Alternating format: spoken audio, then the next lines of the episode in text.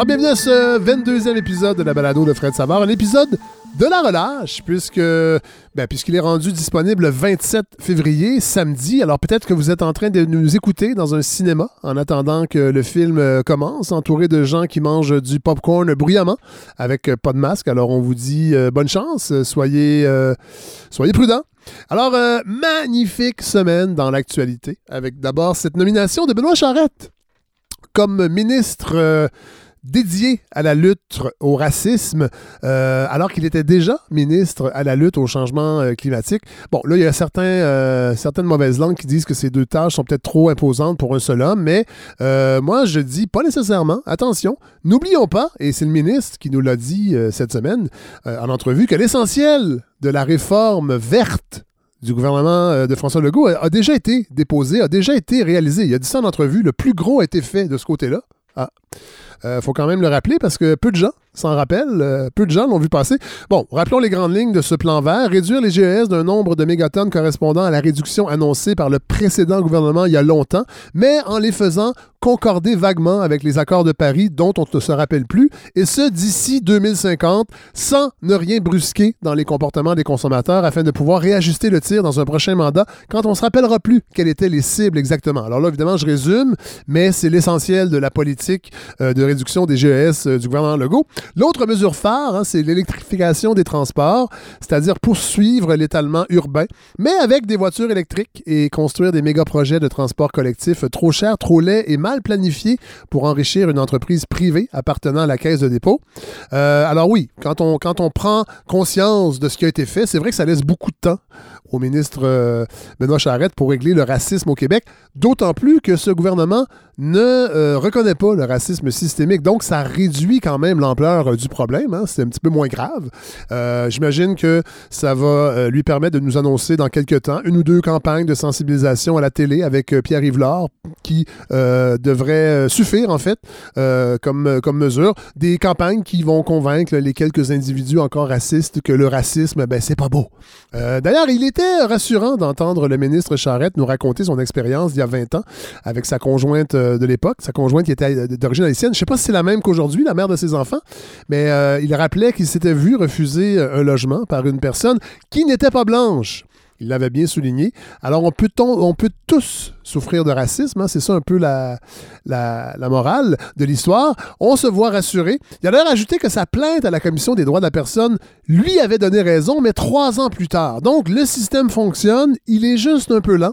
Alors, j'imagine qu'on aura droit finalement à une campagne de sensibilisation euh, pour dire aux gens de ne pas oublier de porter plainte aux droits de la personne euh, avec Pierre Yvelard. Euh, cela dit, salutations à Pierre Yvelard. Hein, j'ai rien contre lui. J'ai juste l'impression que c'est ça euh, qui sera l'essentiel euh, de la campagne euh, de d'éradication du racisme de Benoît Charette. D'ailleurs, euh, il y a des critiques qui ont été pas gentils avec lui, hein, qui ont dit que ben, qu'il n'y avait pas beaucoup de charisme, euh, qu'ils auraient aimé avoir quelqu'un euh, pour porter cette tâche, quelqu'un d'un peu plus charismatique. En fait, on dit, souvent de Benoît Charette qu'il est un peu beige. moi, je trouve, je tiens quand même à préciser que beige, c'est pas complètement blanc. On peut donc y voir peut-être une sorte de progrès. Ah, autre nouvelle choc cette semaine. Un document, euh, je vous dis, c'est une grosse semaine. Un document secret. Euh, autrefois, en fait, un document autrefois secret du département d'État américain démontre que Pierre Elliott Trudeau aurait demandé en 1976 à Paul Desmarais de rendre les choses aussi difficiles que possible pour le gouvernement nouvellement élu du Parti québécois et de transférer discrètement des emplois hors de la province. Euh, c'est un, un télégramme, en fait, de, de, de, de l'ambassadeur américain de l'époque, Thomas Anders, euh, qui a été dévoilé, euh, en fait, qui a été rendu public par le département euh, d'État américain. Euh, et c'est une journaliste de, la, de, Radio-Canada, du secteur anglais, qui a sorti cette, euh, cette nouvelle-là, entre guillemets. Quand même intéressant. évidemment, on tombe pas en bas de notre chaise en apprenant ça. Mais en fait, je pense que ce qui choque, c'est d'avoir un document d'État qui le prouve. bon, en même temps, les Québécois n'étaient pas dupes en 1976. On avait déjà eu la crise d'octobre, le coup de la Brinks, les actes criminels commis par la GRC envers le mouvement souverainiste. Euh, on l'a vu aussi quand Louis Fournier, euh, Louis Fournier est venu nous parler de son livre sur la crise d'octobre, qui a quand même eu énormément de manœuvres de la part des autorités, plus ou moins euh, légales, pour déstabiliser à l'époque, évidemment, les Felkis, mais ensuite le mouvement souverainiste. Rappelons-nous le vol de la liste des membres du PQ en 1973. Et pourtant, tout ça n'a pas empêché énormément de Québécois de voter massivement pour le parti de Pierre-Éliott Trudeau euh, au cours des années. Cela dit, euh, j'avoue que c'était plutôt amusant euh, cette semaine de voir ben, toute la, pagaille qui s'est emparée des médias sociaux et les critiques envers, entre autres, les journalistes de la presse qui semblaient ne pas vouloir parler de cette nouvelle-là. Ça a pris deux jours. Michel David en a parlé dans Le Devoir aussi. Il y a des gens qui ont dit que ça a pris un petit peu trop de temps parce que dans le fond, c'est Radio-Canada qui a sorti la nouvelle en premier. Après ça, Yves Boisvert et Patrick Lagacé euh, se sont défendus du passé fédéraliste de la presse euh, sous les démarrais et ont tenté quand même de prouver que oui, le journal était fédéraliste, mais en même temps, il y avait aussi Régent Tremblay et Pierre Foglia euh, qui, eux, étaient ouvertement souverainistes et chroniquaient dans le même journal, ce qui, ce qui revient un peu à dire que je ne suis pas raciste, hein, j'ai un ami noir, ou plutôt dans le cas de la presse, je ne suis pas fédéraliste, mon cubicule est à côté de celui de Régent Tremblay. Alors, en même temps, ça fait 44 ans. Euh, je pense que c'est Yves Boisvert qui disait ça. Euh, et euh, on tombe pas en bas de notre chaise, mais quand même, je trouve que de déterrer ces documents-là, puis il va en avoir d'autres. Je sais qu'il y a une partie des documents, j'avais lu ça, je me demande si c'est pas dans le livre de Louis Fournier, il y a une partie des documents, des archives du gouvernement fédéral au sujet de la crise d'octobre qui, contrairement aux documents euh, habituels qui sont sous-scellés pendant 25 ou 50 ans et, qui, après ça, sont rendus publics. Il y en a certains qui ne seront jamais rendus publics. Euh, ça, c'est étonnant, mais je pense qu'il y aura sûrement, encore une fois, euh, ben, des, des, des, documents comme ça qui vont sortir et qui vont raviver ces éléments euh, de la politique constitutionnelle et des relations Québec-Canada des années 70 et peut-être même des années 80. Euh, et moi, j'ai toujours une fascination quand ça sort, ces documents-là, de se replonger dans cette époque-là. Évidemment, moi aussi, j'étais jeune. D'ailleurs, Patrick Lagacé qui disait Écoutez, j'avais 5 ans quand c'est arrivé, qu'est-ce que vous voulez que je vous dise? Bon, euh, je sais que des fois, c'est dur pour les journalistes de la presse de, de, de supporter l'ancienne administration qui était très fédéraliste, évidemment, mais bon, je pense qu'on ne peut, pas, euh, peut pas accuser les gens euh, par association. Euh, on ne peut plus faire ça, malheureusement. les temps ont changé. Il faut être un petit peu plus subtil. Dans le même ordre, c'est drôle parce que la même semaine où cette polémique envers, envers ce, ce, télégramme et le gouvernement de Pierre Trudeau refait surface, l'actualité, le magazine Actualité, publiait la troisième partie d'un grand sondage Research Mainstream qui démontre que, euh, moi-même, ça m'a étonné, que l'indépendance euh, recueille encore 32% d'appui euh, dans l'électorat québécois. ouais, 32% se disent encore souverainistes, 56% se disent fédéralistes et 12% se disent indécis. Alors ça, ça m'a quand même étonné. Et euh, le, sondage aussi décortique un peu les intentions de vote selon les partis. Évidemment, sans aucune surprise, on peut, euh, on apprend que 81% des euh, électeurs du Parti québécois sont souverainistes. Ça m'étonne, il y a 13% des péquistes qui ne sont pas souverainistes. Je ne sais pas ce qu'ils font là. Si, si, vous êtes... En même temps, il y a des gens qui vont dire qu'au PQ, on n'est plus tellement souverainiste, mais quand même, je, me demande ce que les 13% de péquistes fédéralistes... J'aimerais les, les entendre. J'aimerais savoir qu'est-ce qu'ils font là. Euh, bon, pour la CAQ, pas de surprise. Ben, pas de surprise. 35% des caquistes se disent indépendantistes et 51% se disent fédéralistes. Euh, à Québec solidaire, 42% des électeurs se disent souverainistes et 48% se disent fédéralistes. Ça, ça m'a étonné. Je me serais attendu à une plus grande proportion de fédéralistes. Bon, je sais, je fais une blague euh, sur Québec solidaire. Je vais recevoir encore des, courriels de militants de Québec solidaire. Euh, bon, pas de surprise non plus du côté du Parti libéral du Québec. 94 des, euh, des électeurs du, Parti libéral se disent fédéralistes et 5 se disent, se disent indépendantistes. En fait, là, si la pandémie était terminée, j'aimerais bien organiser une soirée avec les 13% de fédéralistes péquistes et les 5% de souverainistes libéraux pour savoir est-ce que ce sont les mêmes personnes? Est-ce que ces gens sont en couple? c'est vraiment particulier. Bon, euh, le sondage décortique aussi par tranche d'âge. La répartition euh, ben, des souverainistes et des fédéralistes, c'est assez similaire. Dans le fond, les 65 ans et plus sont souverainistes à 35% les 50 à 64 ans à 33% 35-49, 31% et les 18 à 34 ans, 29% Et là, j'avoue être un petit peu inquiet par les 18-34 ans et ce taux de 29 en fait, j'espère qu'ils comprennent bien ce que ça veut dire. Et ça, je dis ça parce que j'ai lu également la série de textes sur la liberté académique euh, en milieu universitaire d'Isabelle Haché dans la presse. Bon, là, attention, euh, contrairement à bien des chroniqueurs, et à François Legault. Je n'ai absolument pas d'idée arrêtée sur la question. Euh, je pense que c'est une question complexe, que cette euh, liberté académique, euh, je sais qu'il y a des gens qui se prononcent, puis, puis en même temps, je pense que cette, cette réflexion-là est un petit peu déformée par le bruit ambiant sur la question. Et là, sans remettre évidemment en doute le professionnalisme journalistique d'Isabelle Haché, mais je pense qu'on peut quand même se dire que c'est un peu un piège à clic que de faire une, série de chroniques sur, sur ces cas-là de plainte et de censure ou de supposée censure, sans dire que, ces, ces, cas-là n'existent pas, mais je pense que ça déforme un peu le regard qu'on peut avoir sur le milieu universitaire. Euh, et ça laisse souvent la population après ça, à partir de cas vécus, oui, mais qui restent quand même assez anecdotiques, ben, ça laisse les gens se dire Hey, il n'y a pas d'allure, Monique, les gauchers sont pris le contrôle de l'université. Monique. Oh, ça fait longtemps que je pas fait de personnage dans cette balado. Cela dit, j'ai eu beaucoup de plaisir à lire le texte d'Abel Haché de samedi dernier. Je, vous euh, vais le citer je vous remets ça en, situation. En classe, une étudiante se plaint d'avoir lu une expression choquante dans Forestier et Voyageur, un roman écrit en 1863. La prof s'excuse, le mot lui glisse des lèvres, le fameux mot en haine. S'ensuit un malaise. Pour l'une des deux étudiantes ayant porté plainte, euh, ça a été très traumatisant de lire une expression raciste sans avoir été averti de sa présence dans le bouquin. Là, on dit que euh, il y aurait eu un avertissement, mais bon. On a eu euh, l'impression que les excuses de la chargée de cours n'étaient pas sincères et qu'en cherchant à se justifier, cette dernière avait tenté de minimiser le traumatisme que lui avait infligé la lecture de la dite expression. On dénonce le harcèlement à l'endroit des étudiantes parce qu'elles sollicitent en vain leur participation en classe. Dans le fond, les, étudiants se trouvent harcelés parce que la prof leur demande de, participer, de discuter. Et on qualifie, attention, c'est là que c'est drôle, on qualifie son courriel d'excuses de band-aid sur un volcan en éruption et on s'intéresse interroge sur la pertinence d'y évoquer Céline Dion et son passé antisémite. Calvaire, j'avoue que j'ai beaucoup ri quand j'ai lu ça.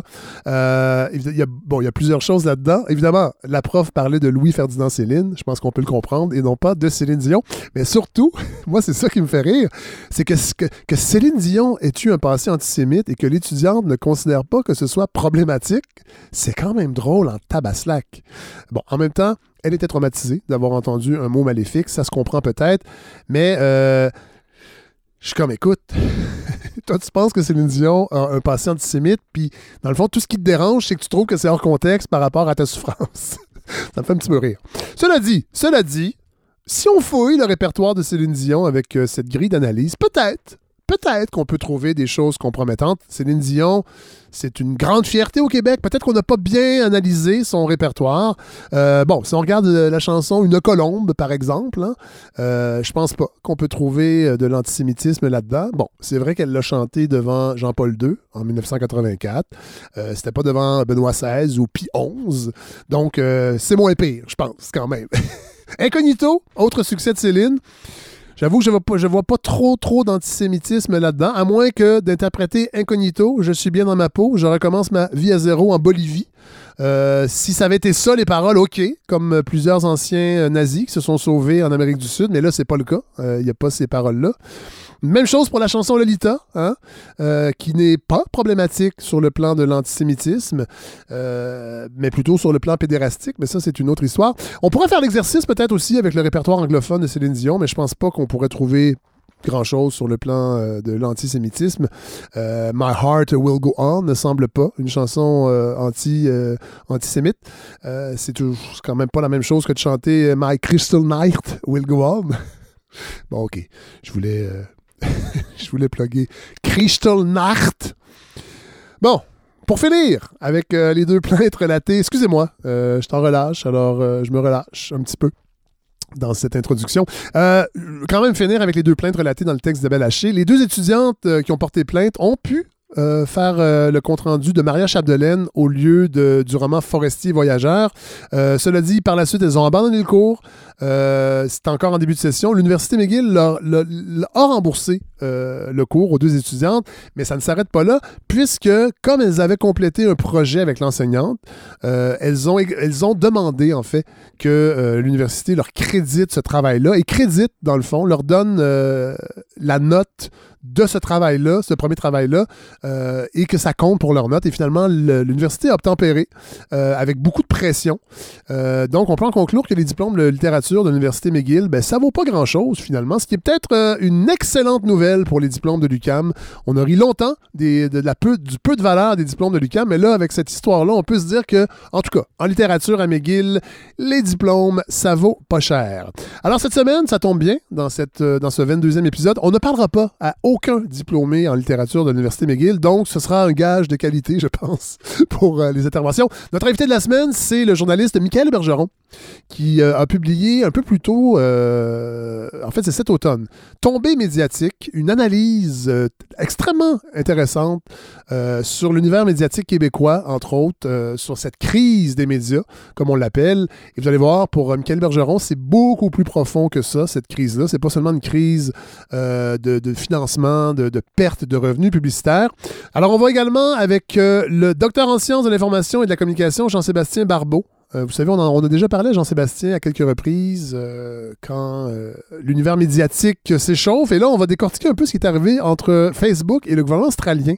c'est quand même une question importante parce qu'elle va avoir un impact possiblement sur ce qui se passe ici. Donc, on va lui parler un petit peu plus tard. Et on va commencer ça immédiatement avec une passionnante discussion que j'ai eu avec Hélène Faradji sur les captations. Vous savez, il y en a eu quelques-unes dans les, derniers, euh, les dernières semaines et je pense que c'est un modèle qui va rester. Puis on s'est posé la question avec Hélène. En fait, les forces, les faiblesses, euh, les modèles qu'on nous a proposés, lesquels se démarquent. Alors voilà, discussion extrêmement pertinente avec Hélène Faradji. Bon épisode tout le monde.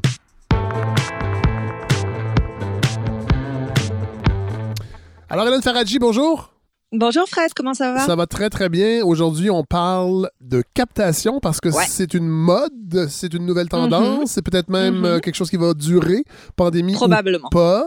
Euh, évidemment, ça remplace pas les arts vivants, mais moi je trouve intéressant de vous entendre euh, parce que c'est un phénomène qui a intéressé beaucoup, qui a intéressé beaucoup beaucoup de gens récemment. On en a parlé la semaine dernière avec les Hardings, entre autres, avec le, le, segment qu'on a fait sur Mégantic, et mhm. il y a eu le gros buzz aussi de la face cachée de la lune. Alors, je voulais savoir vous euh, vos observations? Qu'est-ce que, comment vous vous situez là-dedans? Euh? Ben, c'est sûr que moi aussi, comme tout le monde, je, découvre un peu cet univers qui s'ouvre à nous de la captation, qui a été rendu capital à cause de la, de la pandémie, parce qu'avant ça, euh, bon, il y en avait de temps en temps, mais c'était très, très, très minime. Et là, effectivement, vous l'avez dit, on parle de 400 000 spectateurs pour Télé-Québec pour euh, la captation de la face cachée de la Lune.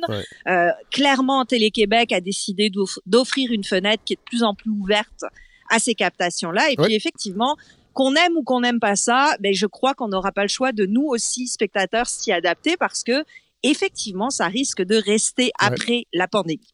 A priori, on se dit, bon, captation de spectacle, il n'y a rien de très compliqué là-dedans. On, on, regarde, il y a des caméras en face d'une scène, on capte, on retransmet, et voilà, c'est fini. Ben, et c'est pas exactement ça, c'est un petit peu plus complexe. Et j'ai eu envie euh, aujourd'hui qu'on débroussaille ensemble un peu, parce que c'est comme un nouveau terrain de jeu. Qu'est-ce qui est le fun, avec quoi on va s'amuser? Alors, D'abord, captation et visionnement sur demande, c'est pas la même chose. Hein. Ah. Visionnement sur demande, ça concerne principalement les films. Oui. Donc ça aussi, ça s'est beaucoup développé pendant la pandémie. Euh, il faut les différencier. Euh, on, on, a d'un côté, par exemple, Netflix, Crave, euh, Prime, qui eux ne font pas de captation, en tout cas pour le moment. Ah, pas, ouais. Exactement. Et de l'autre, une offre euh, qui va soit être à la télé, soit sur le web par des initiatives euh, privées de distributeurs. Donc, ces deux modes-là, ils ont pourtant un point commun, c'est que euh, ils sont extrêmement démocratiques. Hein, que ce soit pour les films ou pour les pièces de théâtre ou pour les spectacles de danse, ben, cette façon d'avoir accès par le web ou par la télé, ça permet à n'importe qui qui a accès à une télé ou à Internet de pouvoir regarder ces choses-là. Alors ça, ça veut dire que la portée de la pièce, du spectacle ou du film, elle est démultipliée parce que tout le monde, euh, grande ville, petit village, Montréal, région, tout le monde peut y avoir accès. A priori, c'est un progrès formidable, sauf que bah, ce serait formidable si on avait un plan numérique provincial qui était digne de ce nom. Hein. On est tous égaux face à la possibilité de découvrir en théorie, mais on n'est pas tous égaux numériquement. Internet à haute vitesse est pas accessible partout et on n'a pas tous accès à un écran qui est intéressant. Oui, ça c'est vrai. Donc bon, déjà il y a ça qui, euh, qui fausse un peu la donne euh, pour cette espèce de grand idéal démocratique. On s'entend que euh, visionner une pièce de théâtre sur un téléphone cellulaire, c'est pas l'idéal. Ça prend un ordinateur au moins ou être capable de transférer son image sur la télévision euh, de la maison. Exactement. Exactement. Ça prend quand même un, certain dispositif technologique à la maison. autre point commun, film ou captation de spectacle, c'est que ben nous spectateurs, notre attention, elle est beaucoup plus difficile à capter hein, quand on est à la maison. Quand on est dans le noir d'une salle, rappelez-vous il y, a un an, un an et demi quand ça arrivait, ben on est on est captif, on est immergé et on est beaucoup plus facilement euh, prompt à entrer dedans. À la maison, c'est plus gênant s'en aller aussi. Exactement. Si on est au à milieu la maison, de la salle. Moi, je, moi, je suis capable de le faire. Moi, j'ai toujours bien aimé ça, partir. Euh, quand je suis tanné. Ah, pour vous faire remarquer. Hein. Non, non, non, non, ah. non, non, non, c'est toujours dans le noir. c'est toujours dans le noir. Je le fais discrètement. Souvent, même, au théâtre, ça arrivait que j'essaie d'avoir des billets. Euh, à, côté de l'allée pour m'en aller euh, subtilement. Mais c'est pas toujours facile. Ben, à, la, à la maison, à la maison, on peut s'en aller quand on veut. Ah oui, oui, hein, oui, on peut prendre et on peut aussi prendre des pauses. Donc ça fait que le, le, film ou le spectacle, il peut être assuré, il peut euh, avoir une, il peut nous donner une expérience qui est un petit peu plus heurtée. Bon, euh, ceci dit, il y a quand même des différences fondamentales entre le visionnement sur demande et la captation. Et ça tient à la nature même de ce qui est enregistré. Le film, lui, il est pas malléable. Euh, C'est-à-dire que ce que vous allez voir dans une salle, vous allez voir exactement la même chose chez vous, même si vous prenez des pauses. Le film reste exactement pareil. Alors que le spectacle, lui, il peut être transformé selon le médium euh, où il est diffusé. Et c'est grâce à cette particularité du spectacle vivant qu'on peut adapter à la façon dont on le diffuse que je pense qu'on peut commencer à voir trois grandes catégories. espèce de, on va faire un espèce de guide de la captation en, en, trois grandes catégories, en tout cas qui ont été possibles depuis euh, que cette nouvelle mode s'est installée. Alors, en premier, il y a la captation normale, traditionnelle, euh, où il s'agit en gros d'enregistrer une performance en salle, avec bien sûr des effets de caméra qui permettent euh, certains gros plans, certains plans d'ensemble, qui vont rendre visibles des choses qu'on ne voit pas nécessairement en salle. Si vous avez un mauvais billet, bah, vous pourrez peut-être pas nécessairement voir euh, le visage de tel. en fait, ça va varier les points de vue. Moi, je trouve ça intéressant. Oui, Absolument, on perd, on perd l'ambiance de la salle, évidemment, parce qu'on n'est pas là, mais eh on voit des choses qu'on n'aurait pas vues si on était dans la salle. Exactement. C'est comme une version améliorée, plus visible si on veut, mais qui en même temps perd beaucoup de choses. Effectivement, vous n'avez pas l'adrénaline, vous n'avez pas euh, le bruit des pas sur la scène. il vous manque plein de choses. Et l'exemple qu'on a trouvé de, de, cette captation plus traditionnelle, ça va être le spectacle Body and Soul. C'est vous qui me l'avez recommandé. Euh, c'est la chorégraphe de Vancouver, Crystal Pike, qui a conçu ça avec le Ballet National de Paris. C'est en trois parties. Donc une, une première partie peut-être plus conceptuelle, voire par moments un peu didactique une deuxième partie qui, elle, m'a semblé être sur l'amour, et la troisième qui est une, une fantaisie rock avec les danseurs déguisés en espèce d'insectes géants, très spectaculaire. Euh, ça me faisait ça me faisait beaucoup penser à du Guillermo del Toro. Euh, et tout ça, ça a été présenté sur scène en 2019 et rendu disponible en captation euh, en 2021 début février. Alors on va juste pour se mettre dans c'est dans Danse qui le rendait disponible à Montréal. Oui, on peut peut-être mettre pour se mettre dans l'ambiance.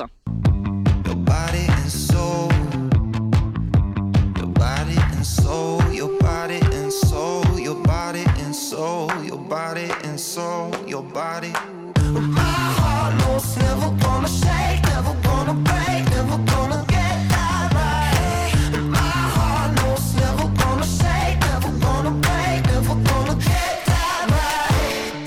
Ouais, alors ça, c'est le dernier mouvement, c'est le troisième mouvement, très physique. Euh, mm-hmm. Bon, moi, un petit mot là-dessus. Moi, j'avoue, là, parce que là, les gens savent pas encore, on va parler de deux autres spectacles. Ouais. Euh, moi, c'est celui que j'ai préféré des trois. Ah! Euh, oui, vraiment beaucoup. Puis moi, la danse, j'ai découvert ça il y a deux, trois ans. je suis tombé mm-hmm. vraiment en amour. C'est un coup de cœur avec la danse contemporaine. J'avais déjà vu, c'est drôle, on parle de captation. J'avais déjà vu, je pense que c'est le dortoir ou Joe.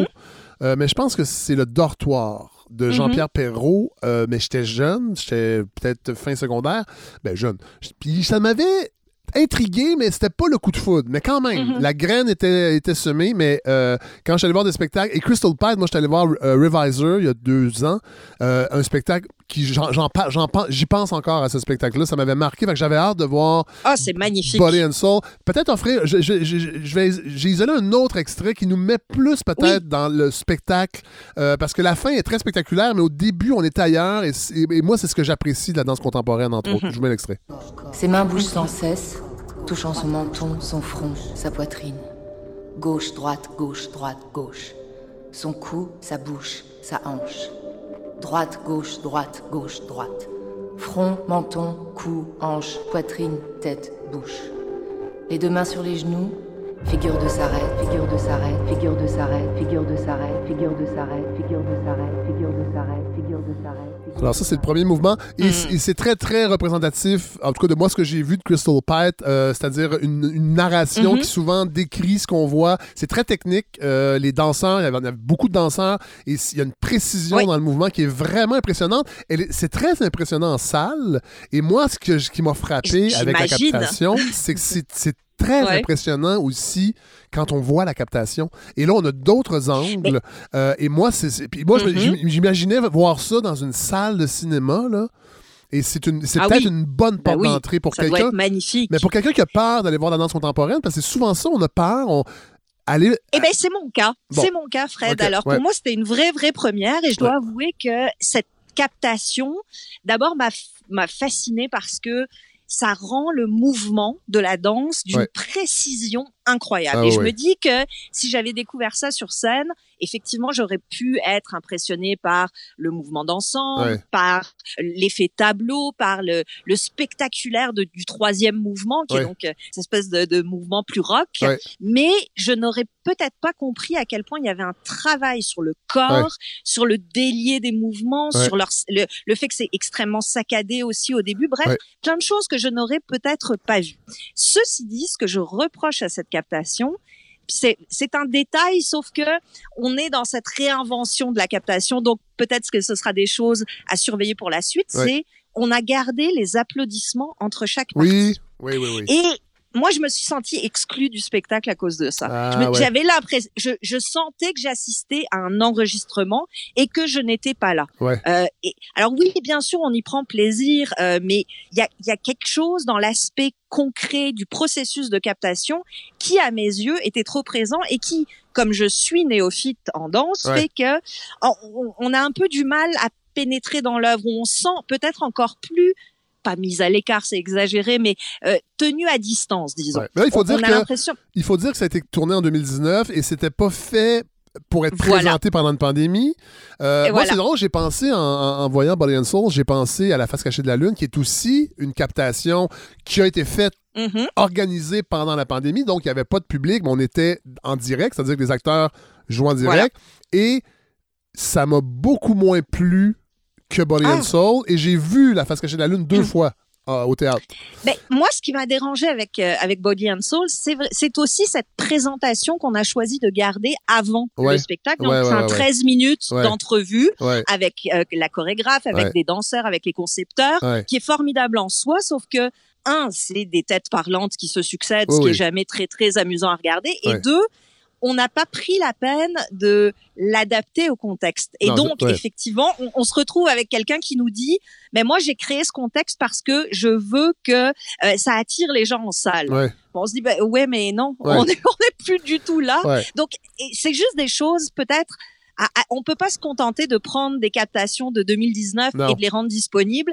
Il faut quand même qu'il y ait un petit travail d'accompagnement ou en tout cas peut-être notamment pour les arts qu'on dit un petit peu plus pour initier comme Ouais. la danse contemporaine, qui ont besoin euh, d'être véritablement encadrés. C'est ma marotte, hein, vous Ouais. le savez. On a besoin d'éditorial pour décloisonner. Cela dit, là- cela dit, Hélène, je, je- je- je témoigne, moi qui étais réfractaire, parce que j'avais l'impression que c'était euh, pour euh, initier, Mhm. il faut y aller. Allez-y une fois voir un show de danse.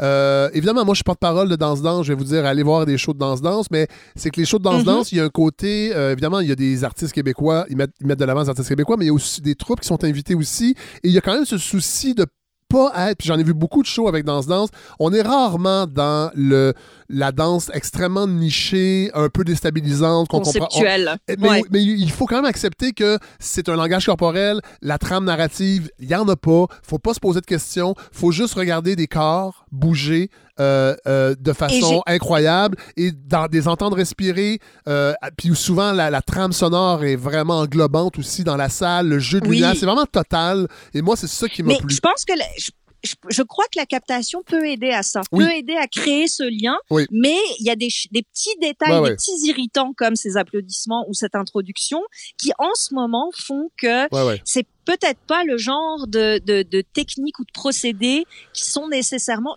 utiles. Ouais. Euh, bon, Cela dit, la face cachée de la Lune, il n'y avait pas d'applaudissements, mais il n'y avait pas beaucoup d'âmes non plus. Alors, je sais pas Non. si.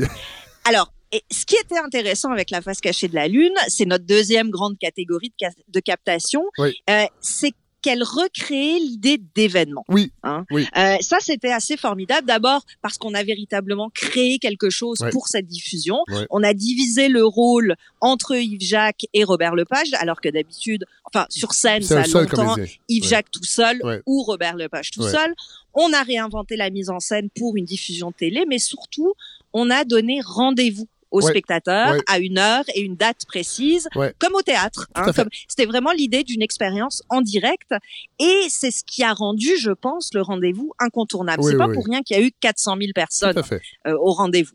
Alors, oui, c'était accessible en rattrapage le lendemain, mais il y avait quelque chose dans le fait de être là devant sa télé au moment où ça se passait qui donnait le thrill du direct. Ouais, ouais, et c'est ce qui nous manque en ce moment. Oui. Hein, c'est, c'est, quand on parle d'aller voir un spectacle euh, d'art vivant, c'est ce qu'on cherche. C'est cette idée que c'est sans filet ce qu'on va voir. C'est tout peut arriver et forcément ça rend ça décuple l'excitation du spectateur. Alors oui, bien sûr, on peut avoir des réserves. Et euh, je je veux même pas parler du site de Télé-Québec qui a pas assuré Non, pendant la non, diffusion. non, c'est ça. Comme si, en- en- franchement, en 2021, tout le monde est sur Internet. La télé traditionnelle, on sait qu'il y a plus il y a de moins en moins de monde, en Ouais. tout cas, qui la regarde euh, via euh, le câble Ouais. ou en tout cas via un système Ouais. traditionnel. Je pense qu'il va falloir, en tout cas pour les prochains mois, que l'accès Internet soit sans faille. Ouais. Il, aurait fallu que le, il aurait fallu que le président de Bell déménage dans les studios. en fait, déménage son studio, euh, son, son chalet dans les, les studios de, de Télé-Québec. On aurait une connexion. Peut-être ça aurait aidé. Cela dit, cela dit, j'aime beaucoup. L'initiative est extraordinaire. Puis tu sais, je dis j'ai, des réserves, puis ça manquait d'âme. C'est que je trouvais que les éclairages. En fait, j'avais l'impression Mhm. qu'ils n'ont pas eu le temps de se préparer C'est possible. comme il se doit. Aussi Et- bien qu'il voulait. Ouais, Ouais, c'est ça. Et, d'avoir, et moi, j'ai vu la pièce avec un seul comédien. Je trouvais que d'avoir Robert Lepage et Yves Jacques, ça diluait un peu la performance de comédien. Moi, j'ai lu Mhm. avec Yves Jacques, là, mais qui joue les deux frères. Et c'est ça qui est fantastique quand vous allez voir la pièce. C'est que là, vous Ben voyez oui, la, virtuosité du jeu. Là, on l'avait moins. mais je- Mais je pense qu'on voulait aussi avoir Robert Lepage parce que c'est quand même une vedette. Yves Jacques aussi. Mais il y avait ce côté-là. Voilà. Euh, et les pubs, ça, je vais, je vais vous laisser en parler Mais parce que ça, c'était pas cool. Ben ça. voilà, parce que moi, c'était mon gros, gros irritant. Ouais. Euh, et, et malgré tout l'amour et l'admiration que j'ai pour l'inventivité, le génie de Robert Lepage, ben, Ouais. j'ai décroché. Euh, j'ai pas réussi à m'immerger dans l'univers, un univers extrêmement singulier en plus qui demande euh, notre notre attention, Oui, oui, oui, qui oui. nous qui, qui qui qui qui compte sur notre intelligence, sur nos capacités de, de raisonnement et de sensation. Et là, Ouais. toutes les demi-heures, on avait euh, des pubs qui Ah venaient nous rappeler que si j'avais de l'argent, je pourrais conduire un 4x4. Ah ouais. euh, ma cuisine sera jamais propre si j'utilise pas tel savon. Ah. Ben, ça ne marche pas. Ouais. Ça, en fait, la pièce, elle, avait déjà connu plusieurs variations, hein, elle a- notamment en film, ce qui Oui. avait très très bien marché. J'ai pas vu Mais d'ailleurs le film. Il paraît qu'il c'est- Il est, il est formidable, Non, mais il est Il est pas trouvable. Plus... Ah ouais, bon, un autre, j'ai le DVD, problème, là, ouais. vous, vous ah, ben, ah, pour vrai, Hélène, j'aimerais ça. J'aimerais ça. Ok, Ouais. ça marche. Je vais aller chercher un Mais- vélo tantôt. parfait, on fera ça. Euh, mais je me dis que sachant que cet événement-là allait avoir lieu, qu'on avait rendez-vous avec le théâtre de Robert Lepage, pourquoi est-ce qu'on n'a pas fait comme on fait au théâtre, c'est-à-dire qu'on met un entracte au milieu. Quelle bonne hein, idée. Une entracte de pub. une entracte de pub, mettez-les tout au milieu en une fois, ou alors augmentez-les avant, augmentez-les après, mais laissez-nous savourer ces moments-là, arrêtez de les charcuter, ça dénature, ça dénature la pièce. En fait, ça, ça, ça n'arrive pas à en préserver l'essentiel, ben c'est-à-dire son intégrité. Et, et, ça, on a beau avoir l'idée de rendez-vous, d'événements, de direct, ben si on arrive, on n'arrive pas à plonger entièrement dans la pièce et à respecter son intégrité, ben malheureusement, on passe un petit peu à côté euh, du but recherché. Ouais. Et peut-être euh, euh, juste revenir sur la captation elle-même parce que c'est drôle autant pour, je trouve que pour la danse contemporaine, pour le, spectacle de Crystal Pite, la captation avec les caméras multiples, les angles différents, bonifiait l'expérience du téléspectateur par rapport au spectacle qu'on voyait, autant je mm-hmm. trouvais que les, caméras multiples euh, nuisaient à la magie de la pièce de Robert Lepage, parce que quand on la voit de la salle, en un plan, on, là, on, savoure en fait les effets de mise en scène, alors que là, de voir ben, une caméra qui était de l'autre côté euh, du hublot, mm-hmm. ben, on, voyait les ficelles parfois aussi, et là, je trouvais que ça, ça cassait la magie de ce qu'est une pièce de théâtre quand on la voit d'assez loin pour que les artifices ne soient pas visibles. Ben, c'est-à-dire que toute la mise en scène, le travail de dramaturge de, Robert Lepage sur scène, ben, peut-être perdait un peu dans cette euh, translation bizarre vers l'écran de télé. Et pourtant, euh, alors que on a, ben, non, terminé parce qu'après ça, ça m'amène à la prochaine pièce parce que là, on a un petit peu évité ces, écueils-là en fait avec avec les Harding. Voilà, exactement. Mais tout ce que je voulais dire, c'est que dans le film, justement, il assumait tellement le côté, on est dans une autre mise en scène que ça marchait très bien. Ah, Mais dans cette espèce d'entre-deux, effectivement, on, euh, on, sentait que quelque chose manquait ou quelque chose était trop, on savait pas très bien. Et puis effectivement, cette troisième catégorie de captation à laquelle on arrive, ben, elle réussit à euh, s'élever au-dessus de ces problèmes-là. Parce que oui, ça aussi été saucissonné par la pub, mais on dirait que ça m'a ça m'a emballé pareil. Ça m'a moins dérangé dans le cas de Les Harding, euh, qui a été écrit par l'autrice Alexia Burger et réalisé par François Bloin, toujours sur Télé-Québec, euh, qui est donc une recréation de la pièce de théâtre Les Harding, qui raconte à travers le destin de trois hommes qui s'appellent Thomas Harding, euh, toute l'intensité de la tragédie de Mégantic et qu'il fait avec beaucoup de puissance et beaucoup d'émotion. On écoute un petit extrait de la bande-annonce de La Captation. On doit vous avouer qu'on ne sait pas trop où on est, mais c'est ici, maintenant, que notre histoire commence. On est très enchanté, on s'appelle Thomas, Harding. Ça fait que toi, t'es? Thomas Harding, un conducteur de train. Moi, je suis Thomas Harding, docteur en philosophie. Et puis moi, évidemment, je suis Thomas Harding, employé d'une grosse compagnie d'assurance. Ouais. Pièce qui était prévue et qui a été jouée et sur scène et pour cette euh, version télé par Martin Drainville, Patrice Dubois et l'extraordinaire Bruno Marcil. Ils ont repris leur rôle, évidemment. Et ce qui est vraiment intéressant dans ce troisième modèle, c'est qu'on a fait le pari de créer une nouvelle forme. Une forme qui est hybride. Se servir du médium, en fait. Se servir du médium euh, de, de, de belle façon. Exactement. On est entre la télé et le théâtre parce que on va pas être sur scène, donc il s'agira pas de capter quelque chose qui est joué sur une scène comme traditionnellement, mais plutôt on va les découvrir tous les trois sur des rails à l'extérieur. On va aussi voir par moments leur visage découpé euh, comme s'ils flottaient dans le noir. Euh, il va y avoir des effets de noir, des effets de gros plans. Il va y avoir des dessins aussi en blanc sur l'image qui vont venir animés, euh, soit euh, par des petits gribouillis, soit carrément avec des annotations sur l'image qui viennent complémenter. Tout ça, évidemment, ça n'existait pas au théâtre, ça a été créé pour cet événement-là. Et ce que j'ai beaucoup apprécié aussi, c'est que les acteurs, on sent qu'ils jouent pour le médium. Oui, oui, oui, on n'est pas, on n'est pas dans une diction de théâtre ou dans euh, quelque chose de plus projeté, de plus posé, mais au contraire, on est dans un jeu de proximité beaucoup plus intime, avec beaucoup plus de retenue, ce qui fonctionne très très bien parce que l'émotion dans cette pièce, elle est euh, elle, elle, elle, est démultipliée. C'est un, c'est une pièce qui est bouleversante. Mais si on l'avait jouée comme au théâtre, donc dans une captation normale, avec un, le, truchement de l'écran télé, je pense que ça aurait été trop. Il y aurait peut-être eu quelque chose de, ah, de, de, de malaisant. Mais là, de, de désincarné en fait, alors que là, c'était tout à fait incarné la retenue euh, qu'exige l'écran avec en plus on, cette idée que on, fait des adresses aux spectateurs, on, fait des regards caméra, ça marche très très bien. Et ça me semble vraiment être la voie la plus intéressante pour la suite des choses. Cette recréation si vous voulez, de spectacle. D'abord parce que ben, ça différencie entièrement cette idée nouvelle de, de 2021 de la captation du téléthéâtre du dimanche soir chez grand-mère. Hein. Euh, ça permet à ceux qui ont déjà vu la pièce de la redécouvrir. Tout à fait. Donc d'une autre façon complètement. Et ça crée un spectacle qu'on sent véritablement conçu pour la situation, qui inclut, qui réfléchit à ce qu'on vit en ce moment avec beaucoup beaucoup de pertinence, beaucoup de lucidité. Et euh, je dois dire que moi je l'avais pas vu au théâtre, mais ce, ce sentiment d'assister à quelque chose de fait ici et maintenant, ben ça a décuplé l'effet de la pièce. Euh, je l'ai vraiment ressenti d'une façon euh, presque terrifiante parce que c'est un, un, drame sur la culpabilité en fait que les Harding. C'est vraiment trois hommes qui réfléchissent à comment est-ce qu'on vit quand on se sent responsable de quelque chose. Et c'est bouleversant et surtout ça gagne sur tous les fronts.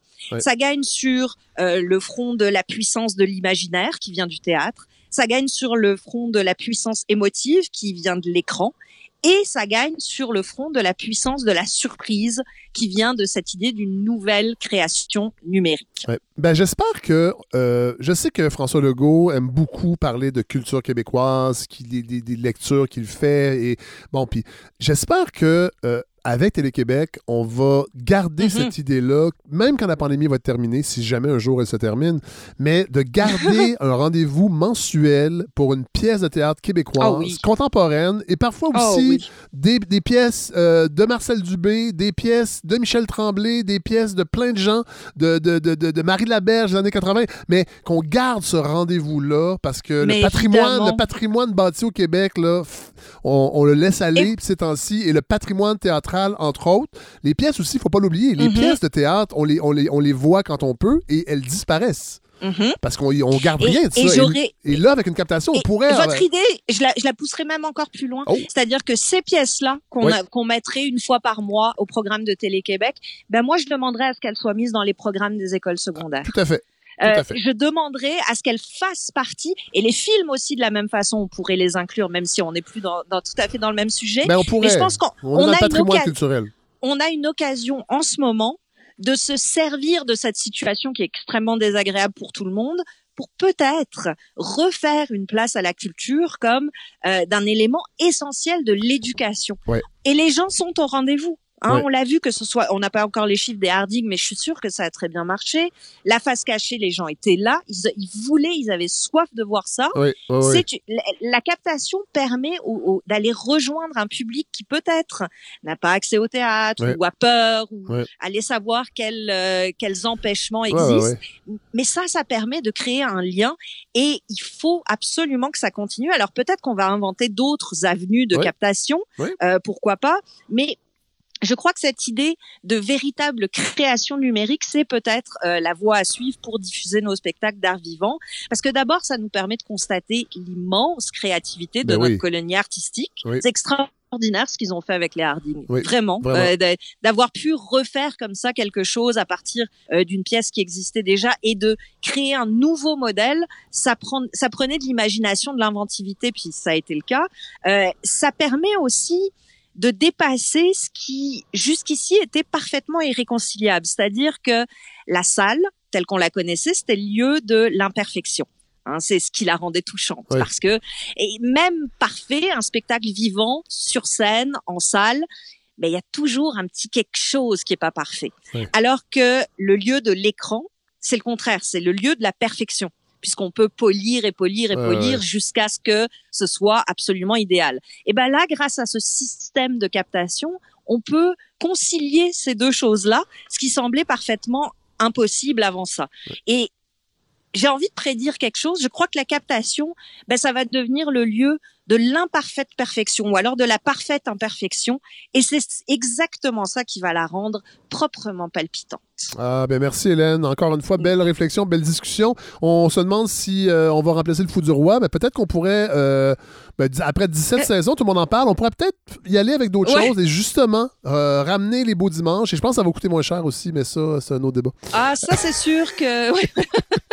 merci Hélène. merci Fred. À bientôt. Bye.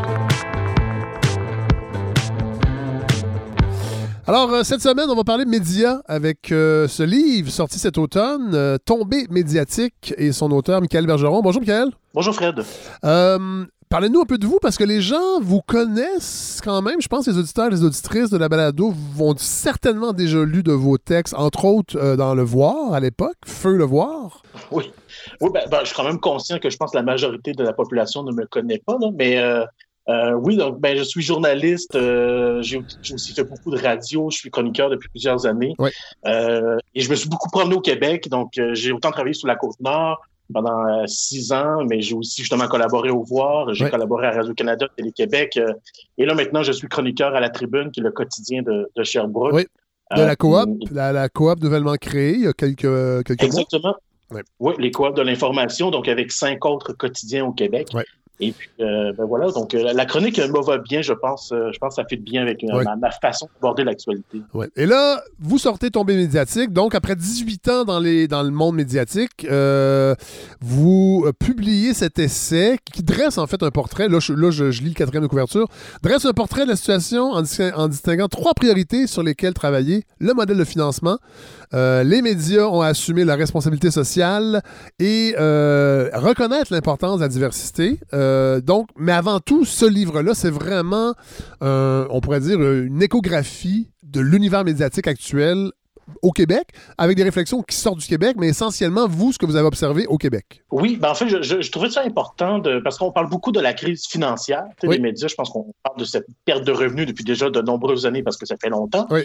Euh, mais je trouve qu'on parle pas tant que ça de l'impact sur l'information. Parce qu'évidemment, euh, il y a un impact sur l'information. Ça, la, capacité des médias de pouvoir financer leur salle de nouvelles, bien évidemment, ça se répercute dans l'information. Et je trouvais qu'on ne parlait pas tant que ça de cet impact-là. C'est un impact sur la qualité de l'information, même si les journalistes démènent pour compenser les compressions qu'il y a, euh, ben, à un moment donné, ça a un impact, soit parce que les journalistes deviennent épuisés ou parce qu'on n'arrive pas à tout couvrir. Euh, donc, je pense que c'est important de, de, dresser ce portrait-là de ben, on en est où dans la qualité, dans la capacité de faire de l'information dans cette crise financière et, et je dirais même une forme de remise en question parce que oui, je parle aussi de responsabilité médiatique parce que ben voilà, la, société évolue et puis ben, les médias doivent aussi évoluer. Voilà, d'ailleurs, assez tôt dans votre livre, vous identifiez un problème, c'est-à-dire que il y a une crise des médias, oui, financière, mais il y a une crise de confiance des médias aussi. Euh, d'ailleurs, vous démontrez qu'au Canada, euh, ben, en 2019, 52% des Canadiens avaient confiance,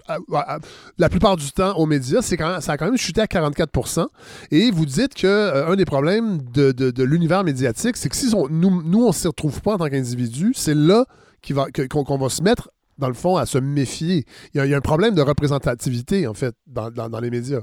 Oui, il y a un problème de, voilà de, représentativité et ça, je dirais, sur différentes formes. Euh, bon, évidemment, on peut parler de représentation lorsqu'on parle des minorités culturelles, entre autres, puis ça, je pense, c'est quelque chose qu'on évoque quand même souvent. Mais lorsqu'on parle, par exemple, les gilets jaunes, lorsqu'on parle des, des anti-vaccins, je veux dire, il y a toute aussi une partie de la population dont on ne pense pas et qui ne se sentent pas non plus représentés dans les médias pour différentes raisons. Et, je pense que les médias ont cette responsabilité de, de se demander pourquoi. Ouvrons la parenthèse des Gilets jaunes parce que, bon, ça s'est passé en France, mais vous, vous donnez un bon exemple de la couverture. Comment, en fait, la couverture médiatique des Gilets, jaunes a été problématique? Puis oui, ça s'est passé en France, mais ça aurait pu se passer ici parce que c'est à peu près le même modèle, c'est même, le même prisme que les médias utilisent parfois pour couvrir des crises sociales comme ça. Oui, ben en fait, les Gilets jaunes ont, surpris énormément les médias français parce que euh, leur couverture était rejetée par les, par les Gilets jaunes, en fait. Parce que les Gilets jaunes ne se sentaient pas représentés, mais ne se sentaient pas non plus compris par les médias français. Donc, il y avait comme une espèce de clash social. Euh, on pourrait peut-être parler d'un clash de classe sociale, en fait. Euh, bon, évidemment, on s'entend, il y a des journalistes qui sont précaires en France, euh, comme partout dans le monde, mais bon, les journalistes qui sont dans les grands médias sont généralement en commande d'une classe sociale, de classe moyenne, correct, alors que les gens étaient beaucoup des, personnes qui étaient plus dans la classe moyenne, soit basse, ou même dans la classe euh, bon, plus précaire. Et, donc, il y avait cette espèce de clash et le manque d'incompréhension, et ben, ça a éclaté au visage de plusieurs médias. Donc, il y avait des médias qui ne comprenaient pas pourquoi ils ne réussissaient pas à soit comprendre le mouvement, ou à, bien en parler ou à créer ce lien de confiance-là. Et il y en a d'autres qui plutôt ont, fait Oh, ben OK, ben, je pense qu'on a un examen de conscience à faire si on n'arrive pas à communiquer avec la population. C'est parce qu'on peut-être on fait mal les choses ou peut-être qu'on échappe quelque chose. Et je trouve ça intéressant, cette question-là. Euh, si une population rejette un média, euh, c'est peut-être parce que les médias, il y a quelque chose qui, est mal fait aussi quelque part. On va, on va parler de diversité des salles de nouvelles euh, et de la composition, en fait, des journalistes un peu plus tard parce que je veux revenir à la première partie du livre sur le modèle euh, économique des médias. Vous vous le dites, le modèle d'affaires ne fonctionne plus. Il faut arrêter de parler d'une crise. Dans le fond, c'est pas tant une crise des médias qu'une crise du modèle d'affaires des médias. On en a parlé beaucoup, en fait, de, de, de, de l'impact des GAFA euh, sur les revenus publicitaires. Mais vous, c'est intéressant parce que vous reculez euh, dans l'histoire pour dire que quand même, à l'origine, il faut pas l'oublier, les journaux, entre autres, les quotidiens, n'ont pas été créés pour vendre la pub. C'est pas, pas un modèle qui, a, qui, qui, qui inclut la pub dès sa création. Ben voilà, en fait, la publicité est arrivée à un moment pour permettre aux, journaux, au quotidien de, continuer leur mission. Mais effectivement, au, début, c'était la, vente euh, simplement dans la rue et même c'était soutenu parfois par, des, je dirais pas du mécénat, mais c'était quand même soutenu par des, voilà, par, les personnes qui avaient des moyens de, soutenir les médias. Et euh, si le média, puis l'objectif était que le média ne, fasse pas de déficit. Donc, euh, quand on arrivait kiff-kiff en comptabilité, c'était c'est correct. Mais ben voilà. en fait, c'était des organes pour distribuer une pensée. Les partis politiques, entre autres, vous donnez l'exemple du Devoir, du Globe and Mail, mais il y a eu d'autres journaux qui, ont, qui sont disparus depuis, le Canadien, entre autres, mais c'était des journaux animés par des partis politiques euh, pour mettre de l'avant euh, leurs idées. La presse, on va se le dire, ça a été ça quand même longtemps avec la famille Desmarais, qui voulait absolument un journal qui présentait le fédéralisme euh, dans ses pages. là, c'est plus le cas, mais à l'origine, c'était la pub n'était absolument pas présente dans le modèle d'affaires des, journaux. Non, ben voilà, il y avait cette volonté de, participer au débat public avec leur point de vue. Donc, ils trouvaient qu'il manquait tel aspect, telle couleur. Ben, ils s'arrangeaient pour créer le média qui allait combler cette couleur-là. Mais bon, à un moment donné, les frais ont commencé à augmenter, puis c'est là qu'on s'est dit, ah, ben, peut-être que si on propose la visibilité qu'on a à des annonceurs, on va peut-être réussir à se renflouer comme ça. Donc, la publicité a commencé à faire son chemin petit à petit, mais oui, au début, les, médias, effectivement, euh, c'était souvent beaucoup plus pamphlétaire que, euh, que dans cette idée objective et cet idéal qu'on a aujourd'hui. Mais les médias ne sont pas nés dans cet idéal objectif-là. Elle, elle, est apparue dans le temps. Hein. Elle est apparue à force de faire du journalisme. On s'est aperçu, ah, peut-être qu'on ferait mieux notre métier si on essayait d'être objectif. Mais au début, on était loin du modèle qu'on connaît aujourd'hui. Euh, vous parlez de la disparition des journaux régionaux. Vous avez œuvré dans certains journaux régionaux, vous savez de quoi vous parlez, euh, et vous, vous, relatez, entre autres, que euh, c'est une étude qui a démontré qu'une ville où aucun média couvre la scène régionale voit ses coûts d'opération augmenter de 11% Oui, c'est énorme. On pense ben, C'est incroyable, mais ben non. Oui. puis, même, même lorsque. c'est, en fait, c'est là qu'on voit l'impact et l'importance des médias. Parce que la population, comment la population peut être informée de ce que fait un conseil municipal, à moins d'être vraiment un citoyen qui a le temps, qui a la compréhension, qui a l'énergie pour tout suivre, tous les dossiers? Aller aux réunions? Ben voilà, c'est impossible. Alors que les médias sont là pour justement rapporter, expliquer, questionner aussi les décisions, euh, remettre en perspective. Donc, c'est comme ça que les citoyens peuvent être au courant de ce qui se passe et ensuite de pouvoir ben, eux-mêmes peut-être euh, soit participer à la vie politique, soit ben, aux élections évidemment, mais peut-être en s'impliquant, peut-être en formant des, regroupements citoyens, peut-être en, se mobilisant. Mais si tu n'as pas d'information, comment tu fais pour pouvoir voilà, participer au rôle démocratique? Et donc, c'est super important, les médias en, région et les médias de, manière générale. Et je trouve que cette étude-là est, très démonstrative de cette importance-là, cette, cette dynamique-là dans la population. Donc, oui, c'est un contre-pouvoir, les médias, mais mais c'est aussi une.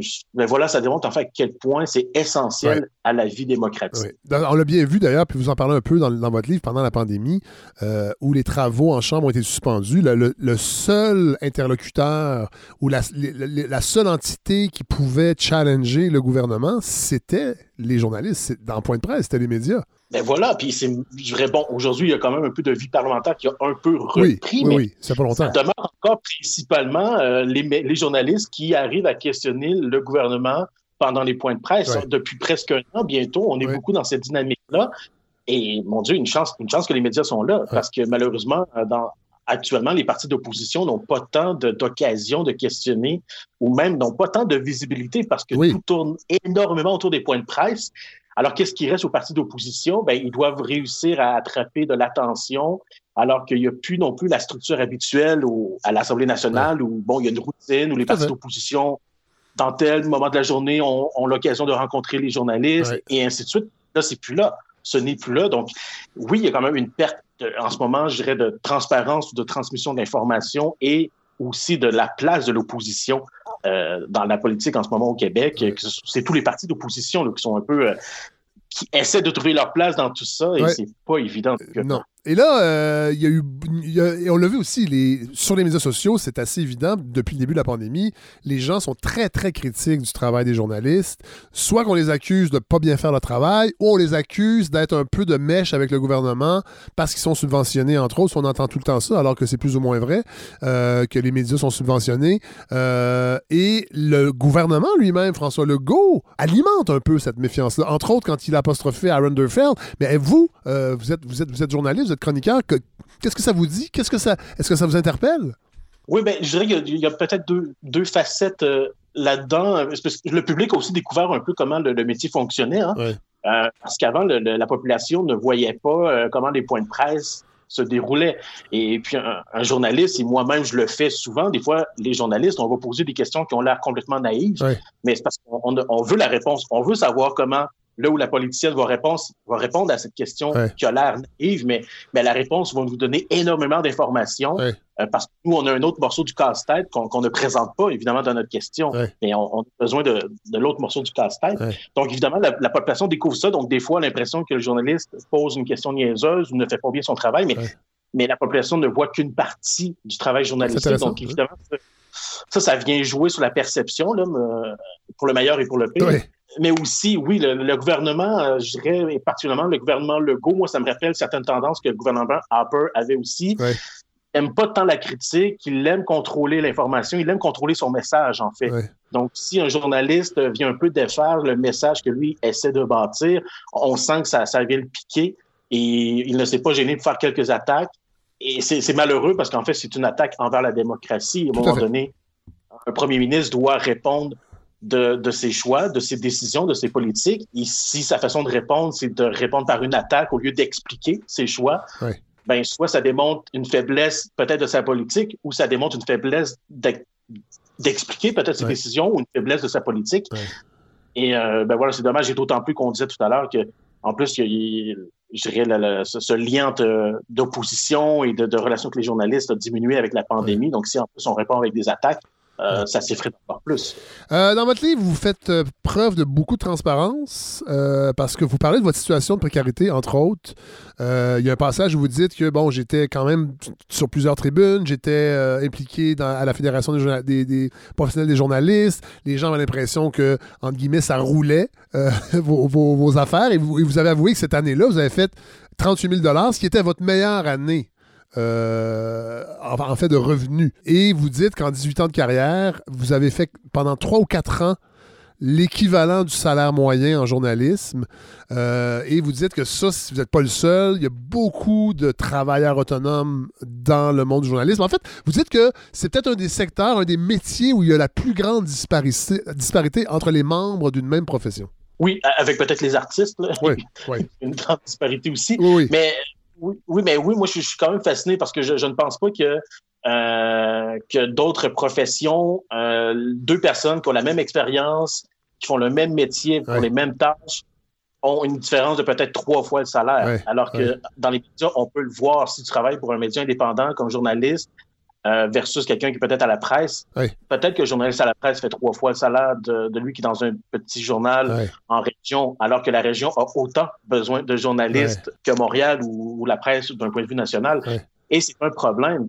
Et c'est aussi un problème parce que euh, à chaque compression, ben, on demande un peu aux journalistes d'en faire plus. Euh, des fois, on, va même des fois couper les salaires ou on va, on va cesser les augmentations de salaire. Donc, Donc, c'est toujours les journalistes qui absorbent malheureusement ce travail de plus ou le sacrifice à faire pour que le média puisse continuer, mais, mais jusqu'où on va aller.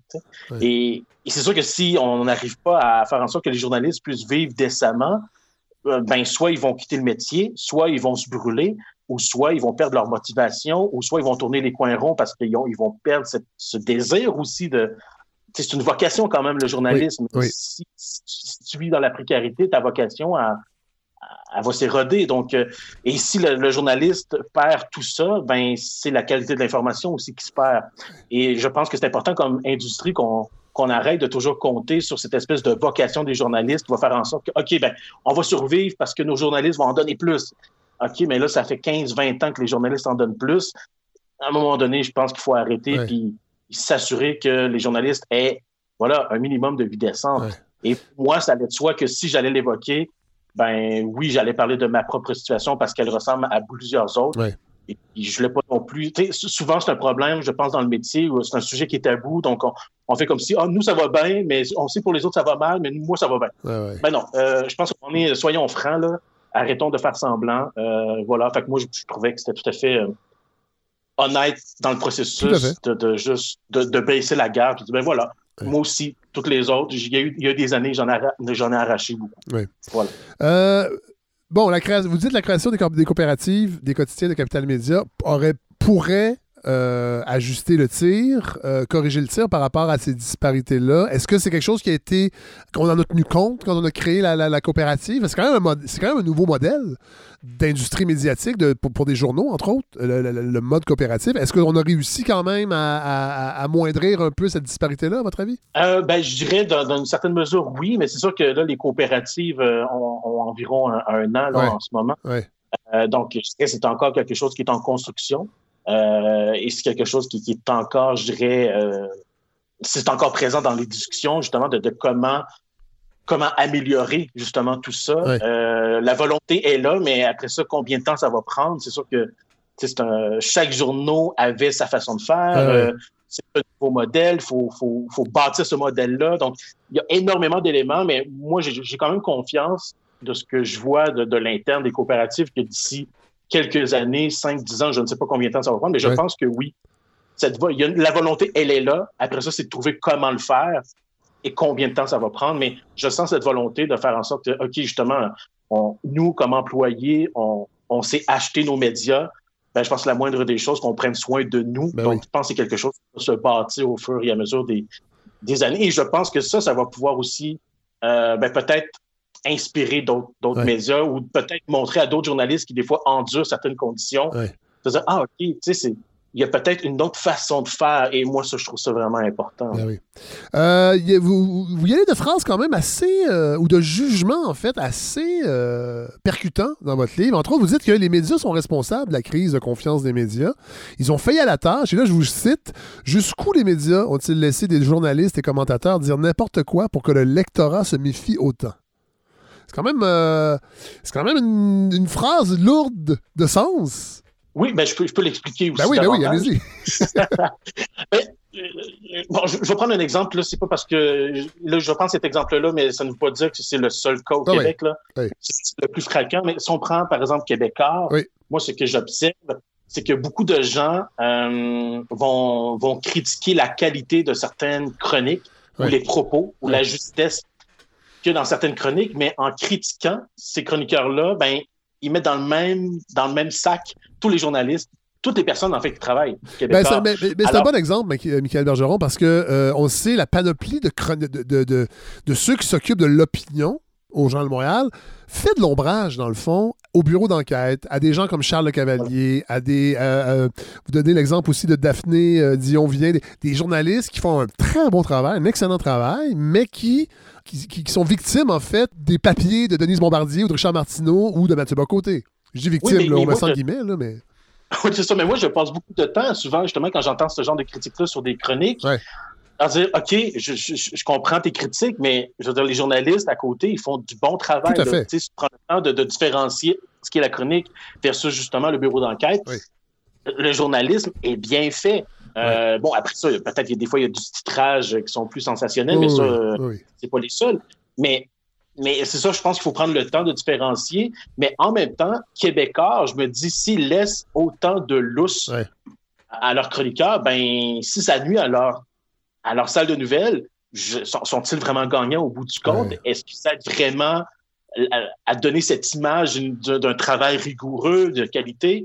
Ben, je pense que peut-être un questionnement à faire, surtout de la haute direction de Québécois, mais je pense que c'est la même chose aussi pour d'autres médias qui voilà, aiment bien jouer sur la carte de, la sensation pour attirer le lectorat, puis je peux comprendre, mais il faut se poser après ça la question aussi sur quelle image ça donne sur la qualité, la rigueur et sur le travail des autres personnes du média. Et cette question-là, je pense qu'elle n'est pas là assez souvent. Tout à fait. Vous donnez, deux bons exemples. Euh, le, la polémique entre Richard Martineau et Daniel Weinstock, euh, qui, est arrivée il n'y a pas si longtemps, euh, et celle de Mario Dumont avec la position de Québec solidaire sur les motoneiges aussi, où on a fait, dans le fond, du kilométrage dans, euh, dans l'indignation, alors que dans les faits, si on s'en serait tenu aux faits, il n'y aurait, pas eu ces polémiques-là. Non, et, un autre, je dirais... Euh, excusez-moi, Michael, je, je, termine la parenthèse, mais dans le cas de Richard Martineau et Daniel Weinstein, peut-être nous, nous, rappeler euh, ce qui s'est passé, mais c'est que ça, a eu un impact jusqu'aux politiciens qui ont réagi sur une fausse polémique. Ben voilà, en fait, Richard Martineau a, prétendu que le philosophe, le professeur, avait une position euh, sur l'excision. Il n'avait pas. En fait, Richard Martineau a, cité hors contexte. Euh, une participation de Daniel Weinstock, c'est ça, dans une conférence? Voilà. Et ben, ceci a fait en sorte que le gouvernement, la journée même de la sortie de la chronique, a décidé d'exclure le professeur d'un forum sur l'excision, sans même vérifier si c'était vrai, sans même discuter euh, avec Daniel. Donc, donc, évidemment, les médias peuvent avoir un grand impact, mais le problème après, c'est qu'il n'y a rien n'a été vérifié. Et ensuite, ben, tout ce qu'il y a eu, c'est euh, euh, un petit mot pour dire euh, il manquait de précision, il n'y a même pas eu d'excuse face à tout ça. Et voilà, puis c'est comme si c'était rien passé. Et pourtant, et ça, ben là, c'est toujours l'ironie, mais pourtant, on voit Richard Martineau déchirer ses, ses chemises sur des cas qui sont bien moins graves, qui ont eu bien moins. Alors, ben, après ça, c'est peut-être l'appel à la cohérence. oui, mais ça, ça, ouais, ça, ça, ça c'est pas notre hasard. non, c'est ça. Mais, mais oui, c'est un exemple flagrant. Et là, bon, il y a celui-là, mais tu sais, des fois, il y, a, il y, a, plusieurs cas similaires, mais des fois, qui n'ont peut-être pas un impact aussi grand que d'être exclus d'un forum du gouvernement. Mais euh, il y a des gens qui, euh, des fois, pour rien, pendant une semaine, vont recevoir des courriels ou des propos haineux parce qu'un chroniqueur va sous-entendre quelque chose qui n'est pas vrai ben, c'est pas anodin, ça non plus. Donc, moi, je pense, j'en fait beaucoup à cette responsabilité des médias. Euh, et moi, je, l'ai vu aussi comme chroniqueur. Ce n'est pas parce qu'on fait de l'opinion qu'on peut dire n'importe quoi. Je, il y a une responsabilité qui. Les médias ont un pouvoir et tout pouvoir vient avec responsabilité. Puis il ne faut pas oublier ça. Oui, tout à fait. D'ailleurs, vous vous demandez si euh, ces gens-là, euh, les Richard Martineau, Éric Duhem et Mario Dumont, Mario Dumont de ce monde, ne l'échappent pas l'échapper dans le sens qu'ils, des fois, ne, vont pas trop loin parce qu'ils sont trop en ondes. C'est-à-dire qu'ils doivent fournir. Richard Martineau, je ne sais pas combien de chroniques il fait par semaine, plus ses apparitions à la télé. Euh, à un moment donné, c'est presque normal d'en échapper de temps en temps et de ne pas être tout à fait euh, rigoureux. Oui, en fait, ce que je trouve dommage, c'est que quand on utilise ça pour l'excuser, alors que pour moi, ça devrait plutôt être, bon, c'est peut-être le signe qu'il faudrait y enlever un peu, là. Parce qu'effectivement, je, je, ne comment quelqu'un peut être sur autant de tribunes et avoir des heures à accorder pour. C'est sûr que dans ben, ce en, fait, en fait, avoir le temps de contre-vérifier et de, de, s'assurer, sauf qu'en même temps, je suis pas sûr que c'est ça le premier désir de ce genre de chroniqueur-là. Je pense que le, malheureusement, parce qu'on revient au modèle d'affaires, c'est qu'on a besoin de clics. On a besoin de créer la polémique pour attirer des clics, pour après ça donner ces chiffres-là aux publicitaires pour hausser les tarifs publicitaires. C'est ça aussi la dynamique. Là. Oui, et, moi, je, pense sincèrement que la principale raison pour laquelle on a autant de, de polémistes dans les médias, c'est justement parce que ça rapporte beaucoup de clics, ça rapporte des vues. Euh, c'est pas tant pour une question idéologique, c'est vraiment plus parce que ben voilà, ça rapporte. Et il y a une forme de polémique, il y a une certaine polémique qui, qui me marche plus dans les médias qu'une autre. Donc, euh, euh, Oui, mais, ça veut dire aussi, euh, Michael Bergeron, qu'on a notre responsabilité en tant que citoyen aussi de ne pas tomber dans ce piège-là. Parce que dans le fond, s'ils le font, c'est parce que ça fonctionne. Moi, moi ça m'étonne tout le temps. Le nombre de pubs de chars pendant la pandémie pour nous dire gardons courage, bientôt on va pouvoir rouler sur des icebergs. Je veux dire, je peux s'ils le font, c'est parce que les gens achètent, on le voit bien. En fait, c'est une, relation, c'est un tango. Mais il faudrait poser, se poser plus la question en tant que citoyen euh, de pas embarquer un peu dans, dans ce, tango-là, justement? Oui, ben c'est sûr que oui, il y, a une, forme de danse, même si je pense quand même les médias, euh, des fois, euh, prenons un exemple, ils ont un chroniqueur qui est très polémique et à, côté, ils ont un article qui est beaucoup, beaucoup plus juste et nuancé sur le même sujet ben, ils mettent beaucoup plus de l'avant la chronique que l'article qui, est plus nuancé. Donc, bon, il y a aussi quand même cette notion-là qu'il ne faut pas oublier. Euh, mais oui, c'est sûr qu'il y a une danse et, c'est pour ça que moi, j'espère.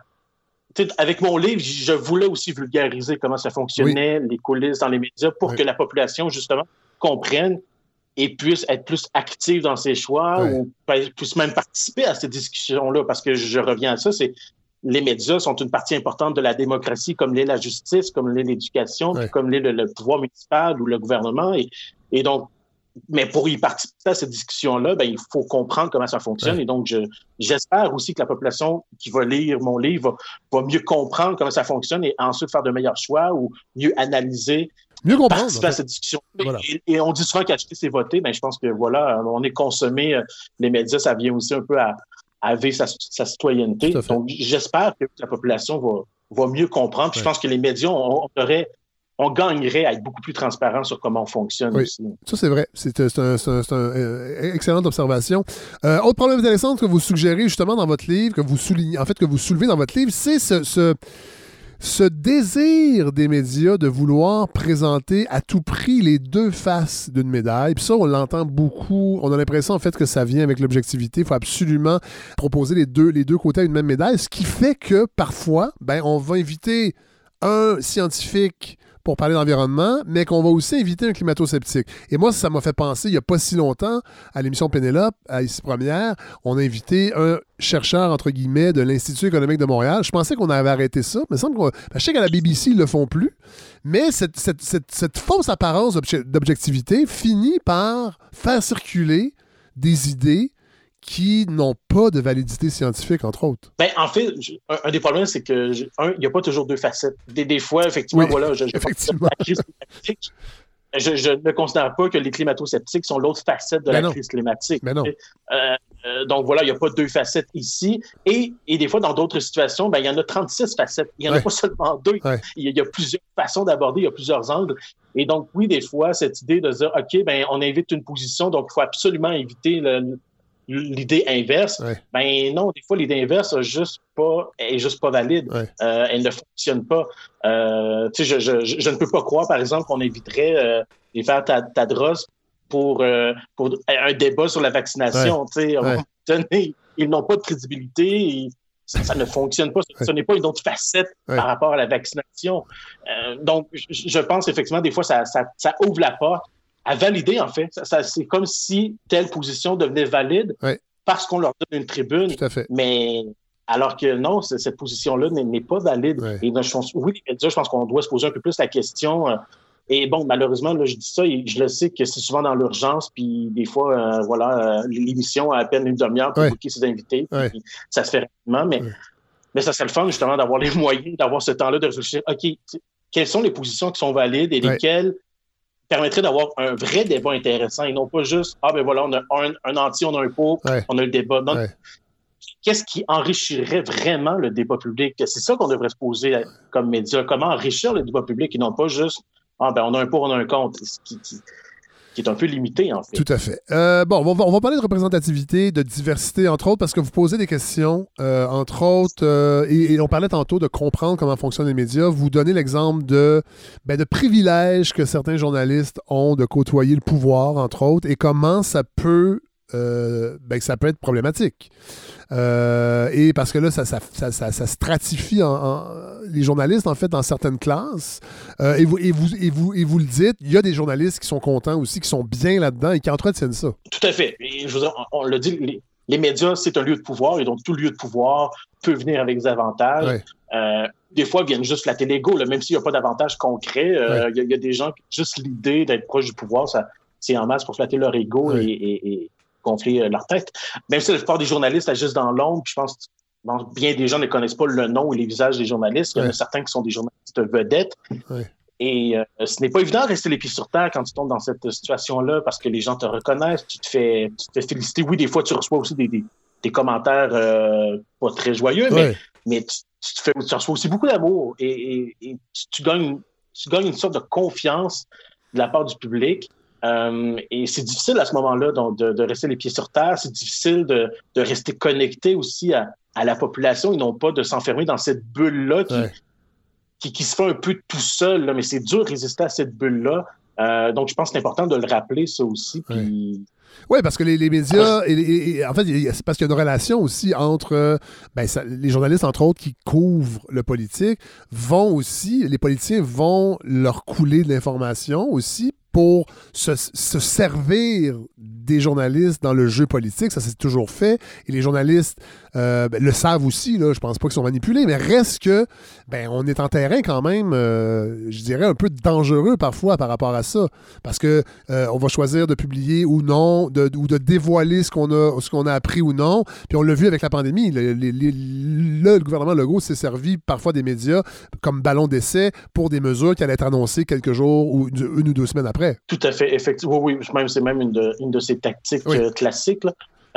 oui. mais euh, oui, mais c'est sûr que le danger, je dirais, il y a des dangers parfois. Euh, tu sais, la, pression pour le scoop est énorme. Donc, donc, des fois, oui, certaines personnes vont recevoir un scoop.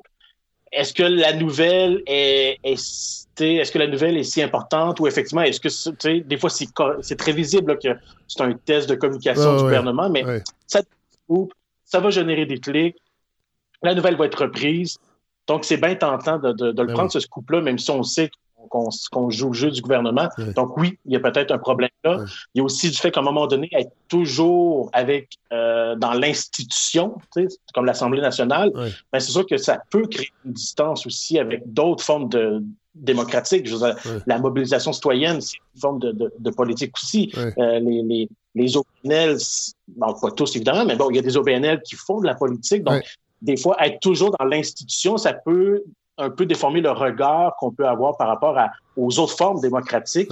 Et ça aussi, c'est un piège ou c'est peut-être un danger euh, qu'il faut. Je pense que c'est important de garder en tête. Là, évidemment, je dis ça, puis je pense pas que c'est, la, c'est pas la majorité ah, ben des journalistes qui sont ah, on s'entend. Non, non, non, Mais le danger, le danger. Oui. Euh, bon, parlons de diversité. Encore une fois, vous faites preuve de transparence, vous le dites.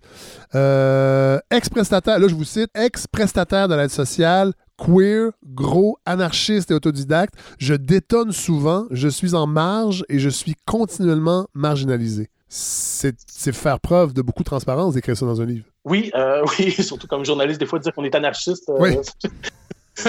oui. Mais, euh, mais ça aussi, encore une fois, je trouvais que c'était important, étant donné que j'allais aborder la question de la diversité et du fait que certaines personnes se, sont marginalisés, euh, même avec les meilleures intentions. C'est voilà. Euh, donc c'est important de, de partager ma propre expérience. Oui, parce que c'est dans, dans la partie de votre livre où vous dites euh, ben, qu'on a un problème de diversité dans les médias.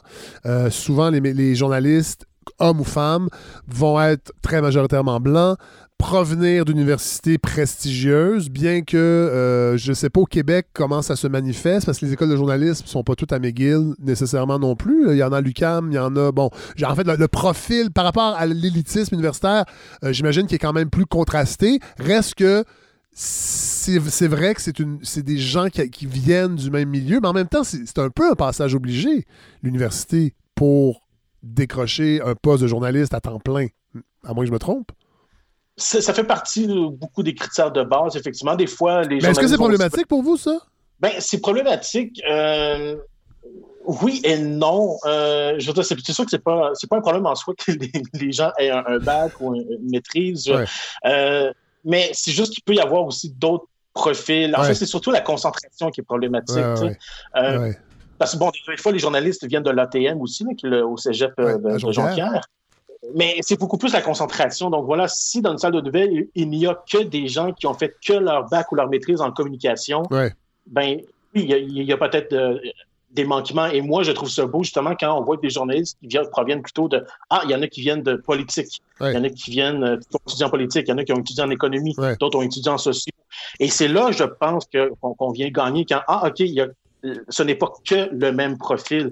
Donc, c'est pas le problème n'est pas tant l'exigence de base qui est demandée, qui, bon, c'est correct, mais c'est juste d'avoir cette capacité d'ouvrir la porte aussi à d'autres profils qui parfois peuvent être pertinents et tout aussi intéressants. Donc, c'est plus de, garder la porte ouverte qui est important. Mais en 18 ans de métier, vous, avez vu, euh, vous avez vu la profession évoluer. Est-ce que vous avez l'impression qu'il y a du changement? je sais que c'est une question, entre autres, François Cardinal était à l'émission dans les médias il n'y a pas si longtemps et s'est fait poser cette question-là sur la diversité, entre autres, euh, et sur la, la, la, la mince ligne entre l'objectivité et le militantisme en journalisme. Puis c'est vrai que quand je lisais ce passage-là, cette partie-là de votre livre, vous vous, dites, ben, il y a, peut-être pas assez de journalistes issus, entre autres, de milieux peut-être plus modestes pour être capables de témoigner de façon plus réaliste des euh, enjeux de pauvreté, entre autres. Euh, quand on parle de racisme euh, systémique, ben, ça serait peut-être intéressant que ce soit pas juste des journalistes blancs, entre autres. Mais est-ce qu'il n'y a pas un danger de, s'éloigner d'une certaine objectivité et de, de, flirter avec, avec, avec le militantisme? Je sais que c'est peut-être pas la bonne façon de poser la question parce que je pense pas que c'est un ou l'autre. Il, y, a une gradation. Mais euh, avez-vous l'impression qu'il faut absolument être issu d'un groupe en particulier pour être capable d'en témoigner correctement? Non. Non, c'est ça, la, la question. Je, pense que un journaliste blanc peut parler de racisme, mais c'est juste que si ce n'est que des journalistes blancs qui parlent de racisme, c'est là qu'il y a un problème. Oui, oui. Il y, a des angles qui ne seront pas couverts, c'est sûr. Voilà, donc pour moi, c'est pour ça que c'est important qu'il y ait une diversité. Euh, c'est pas pour que chaque situation soit toujours couverte par des gens qui, qui, ont vécu la situation. C'est pas ça la question. Mais c'est de s'assurer qu'il y a une diversité qui fait en sorte qu'on vient au moins euh, contrebalancer certains biais. Euh, c'est plus avoir une bonne moyenne au bâton que, que s'assurer que chaque cas soit. Moi, moi, dans ma tête, c'est pas l'idée que le racisme peut être traité que par des personnes racisées et que la pauvreté, c'est pas ça, c'est pas ça l'enjeu selon moi, mais c'est s'assurer qu'il y a une bonne moyenne au bâton. Et si une salle de nouvelles n'est euh, que des journalistes.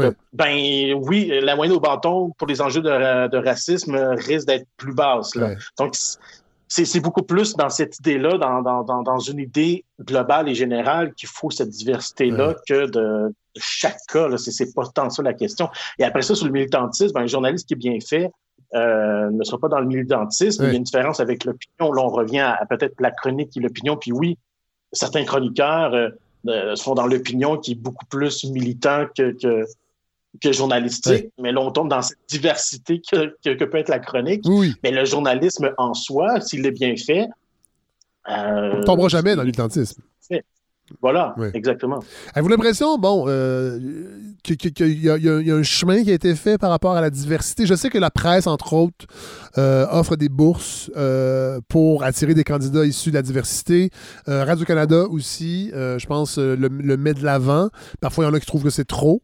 on l'a vu dernièrement avec ses, formations à l'interne où je pense que c'est Sophie Durocher qui a reçu des, des captures d'écran. Bon, je pense qu'elle a fait trois articles là-dessus, courroucé. Il y a quand même des gens qui qui, il, y a, quand même, il y a quand même un mouvement à ce niveau-là. ça bouge. Il y a un mouvement. Euh, puis moi, ça fait quand même plusieurs années que je parle du manque de diversité dans les médias. Il, y a eu de l'avancement. Euh, reste qu'il y, a, il y a quand même une forme. Euh, ben, on revient au, racisme systémique dans le sens que oui, il y a des journaux ou des, médias qui vont engager de plus en plus de, personnes racisées ou issues des minorités. mais il y a encore des plafonds de verre. Donc, euh, parfois, ces personnes-là vont rester dans des, dans des rôles précaires plus longtemps où euh, il y aura moins des mandats euh, alléchants ou intéressants. Ou, bon, cette, cette dynamique-là. Vous, parlez, en fait, vous parlez de tokenisation de ces personnes-là, c'est-à-dire qu'on les met là pour répondre à des critères, pour comme, comme une espèce de vitrine pour dire qu'on est ouvert, mais dans, dans, dans, les faits, les, comme vous le dites, les, les dossiers plus attrayants ou les, les chances de promotion ne sont pas nécessairement au rendez-vous. Oui, et c'est pas nécessairement parce que c'est l'intention de l'employeur. C'est souvent de manière inconsciente. Tout à fait. Mais, euh, mais voilà, mais c'est là pareil, effectivement. Donc, c'est moi, c'est là-dessus là, que j'entends de plus en plus de critiques ou de, de, de plaintes qui viennent de, de, personnes racisées qui travaillent dans les médias. C'est qu'ils disent, OK, on, on nous a fait une place, mais une fois à l'intérieur de la place, on n'a pas tant de place.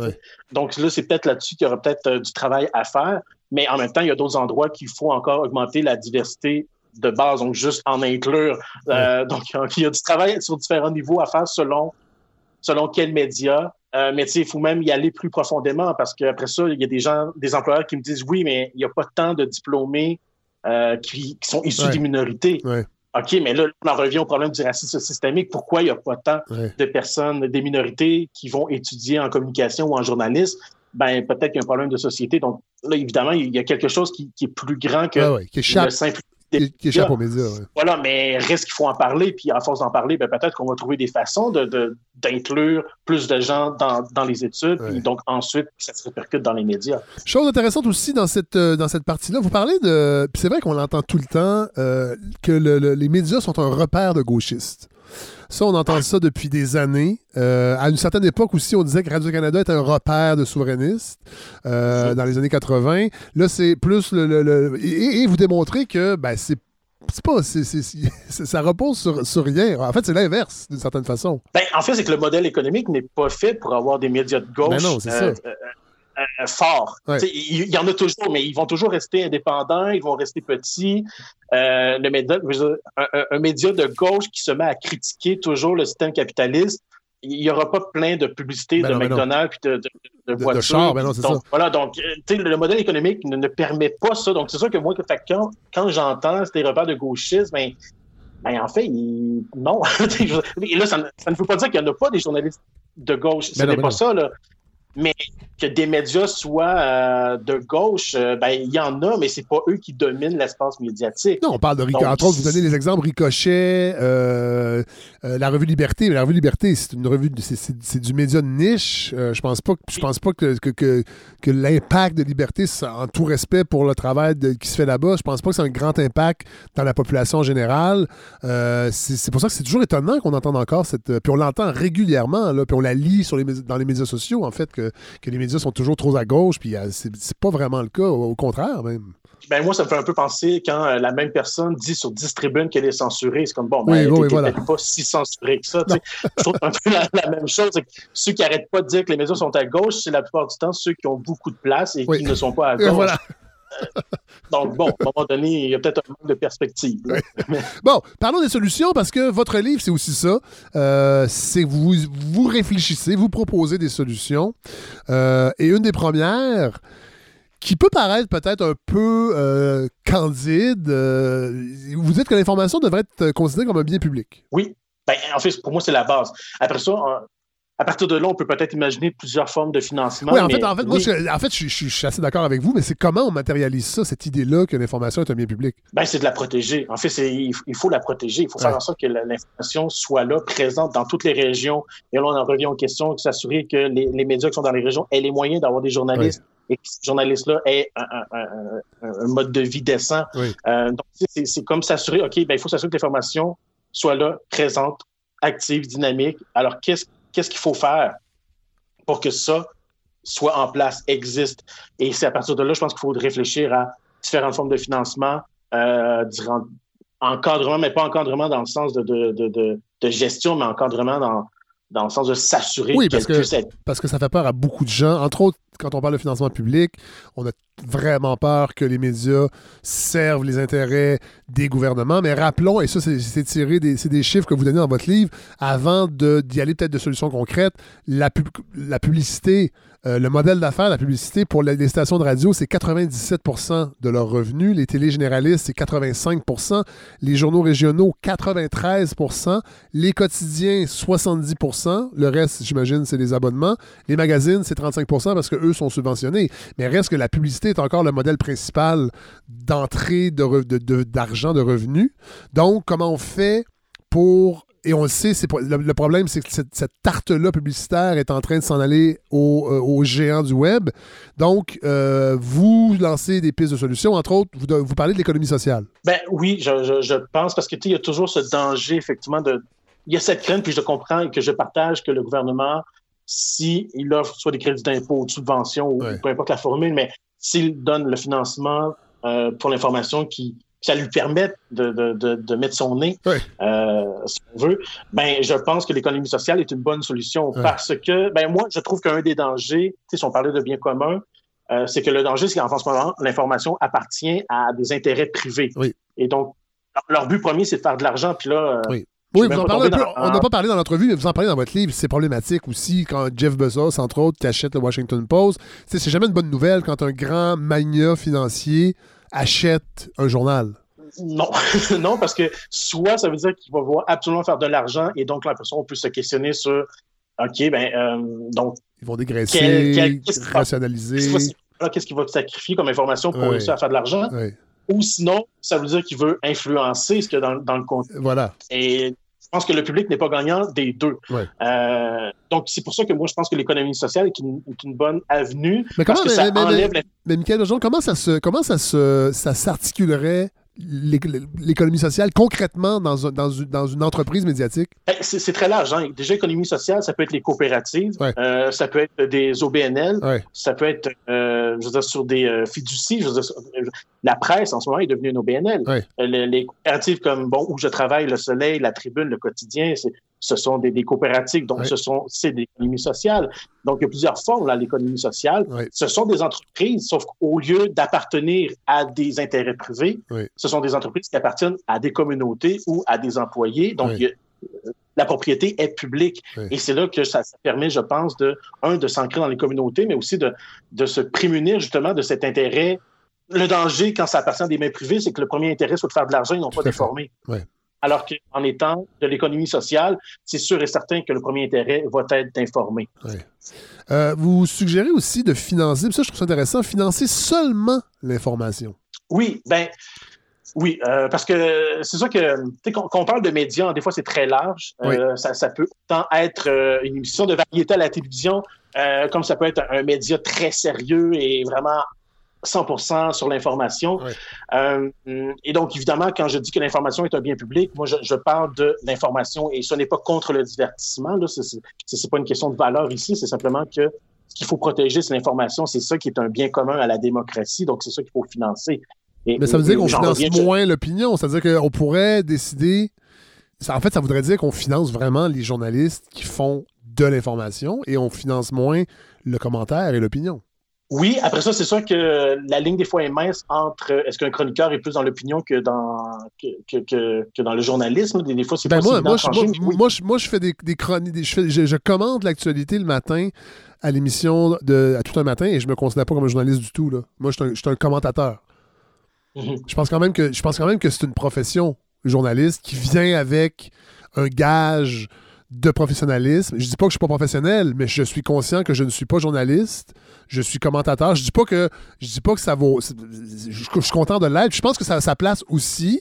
Mais quand je voyais financer seulement l'information, ben peut-être que entre autres dans certaines dans certaines organisations médiatiques, si jamais le financement devient public, via des crédits d'impôt, des subventions, c'est vrai qu'on pourrait l'arrimer à ce que l'information soit la première financée. Oui, ou du moins que le mandat du média soit d'informer. Voilà. Après ça, moi, je, moi aussi, je, je, pense que c'est un plus, là, les, les, commentateurs ou commentatrices. Euh, bon, après ça, on peut se questionner sur le Voilà. mais, le, concept en soi est, un plus. C'est important de porter un point de vue, un regard, une analyse qui est différente euh, que, ce que fait le journaliste. Mais euh, par contre, il faut que le, mandat, faut que le mandat du média qui, qui, qui aurait ce soutien du public ou qui aurait droit à, à cette tarte d'un financement public, euh, que son mandat soit d'informer, non pas de divertir. Offre des gages, en fait, des garanties. Oui, ben une garantie ou euh, euh peut-être une forme de déontologie. Donc, mais il faut juste s'assurer que ce qu'on finance, c'est l'information et non pas le divertissement. Et ce n'est pas un jugement de valeur pour le divertissement. C'est juste. Il n'en manque pas. Juste, je pense pas qu'on a besoin de protéger ça. Non, je pense pas qu'on manque de divertissement présentement au Québec. Non plus. Non plus. Et, euh, financer l'information n'empêche pas qu'un média pourrait avoir des commentateurs puis des, trucs qui sont plus euh, divertissement, mais peut-être que ça va équilibrer un peu plus justement le ratio. Autre euh, proposition, inclure les journalistes au Conseil des arts et des lettres du Québec. C'est intéressant, ça.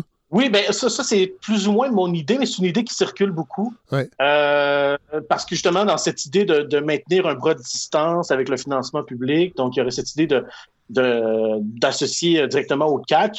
Bon, moi, je me dis peut-être plus influencer de cette structure-là, mais créer une structure pour l'information sans, sans directement aller au CAC, parce que, bon, je pense pas que les journalistes et les artistes, c'est nécessairement la, même chose, même si... Euh, non, mais attendez, non, non, euh, oui, mais attendez, euh, peut-être, mais moi, quand j'ai lu ça, je pensais à... Ben, il y a des bourses universitaires pour des chercheurs, mais le journaliste d'enquête, tu sais, on pourrait décider que le, journaliste d'enquête, c'est une forme de recherche euh, sans tomber dans le dans, dire oui, c'est une, recherche de la vérité. Mais reste que il y a du journaliste d'enquête qui peut se déployer sur plusieurs mois, sur voire même une année ou deux même.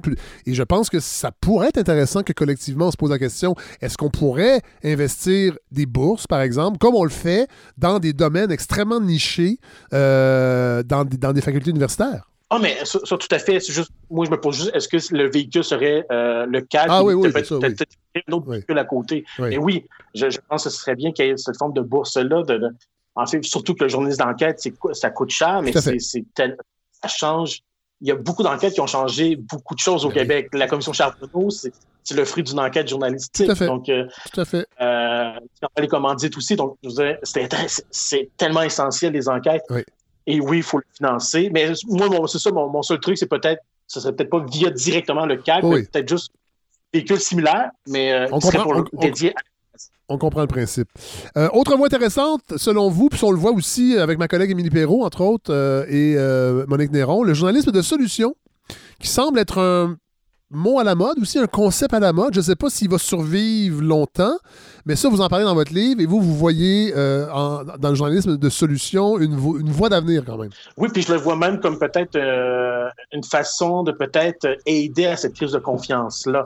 Parce que ce que souvent la population reproche aux médias, c'est d'avoir un parti pris, d'avoir un biais, de ne pas parler de tout euh, ou d'être négatif. Alors que le journalisme de solution, qui a des fois d'autres mots pour pour euh, l'exprimer, mais euh, ce journalisme-là tente habituellement de porter un regard le plus 360 degrés possible, euh, tente d'aller beaucoup plus loin que la manchette et que, que, la clip.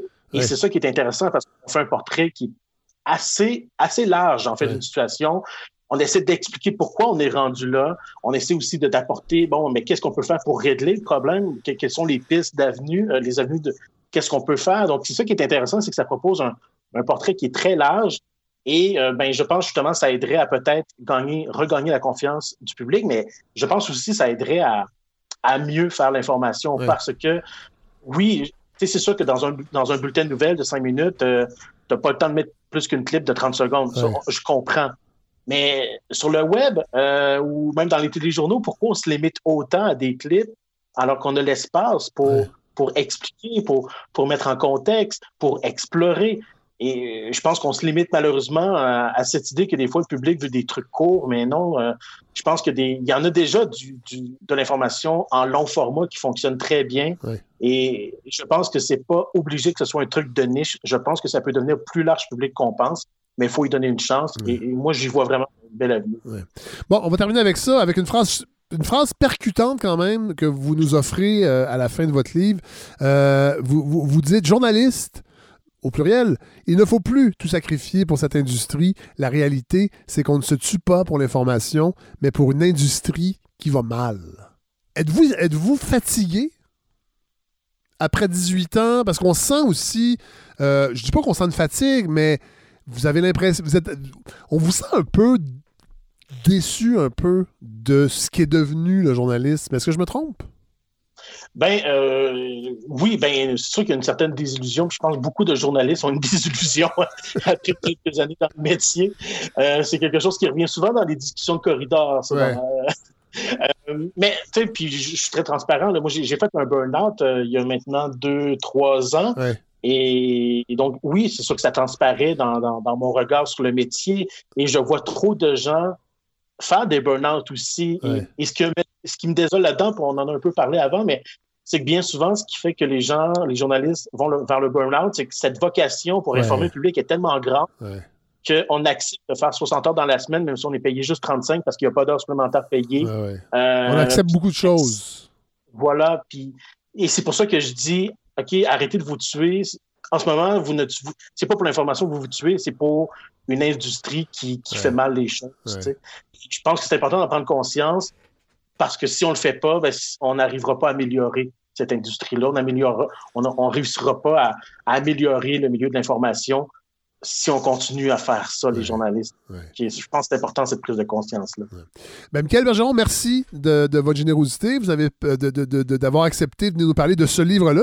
on va donner évidemment toutes les références sur la page Facebook de la balado pour que les gens puissent aller lire Tomber médiatique. Euh, avec en sous-titre, il faut quand même le, rappeler, se réapproprier l'information. C'est euh, publié aux éditions Somme Toute. Merci beaucoup, Michael Bergeron. Puis Évidemment, vous êtes à Sherbrooke, on va, nous, on est à Montréal, euh, mais on, peut quand même aller lire vos chroniques dans le journal La Tribune. Et euh, ben, merci. merci beaucoup pour la discussion, puis avec plaisir pour euh, une prochaine fois. À, bientôt. Au revoir.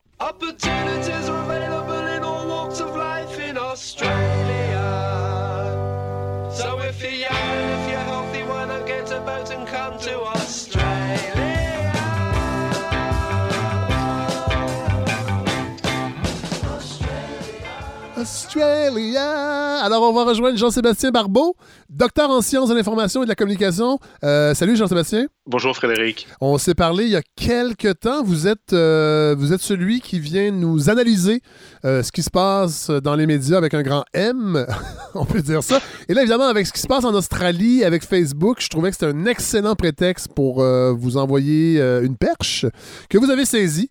Alors, ben, on va parler de ce qui s'est passé parce qu'évidemment, c'est quelque chose qui a beaucoup animé les médias cette semaine. Puis j'avais envie qu'on prenne un peu de recul puis qu'on ait. je sais que vous avez suivi ça aussi. C'est pour ça que j'ai mis cette petite chanson-là des Kings. Euh, Australia.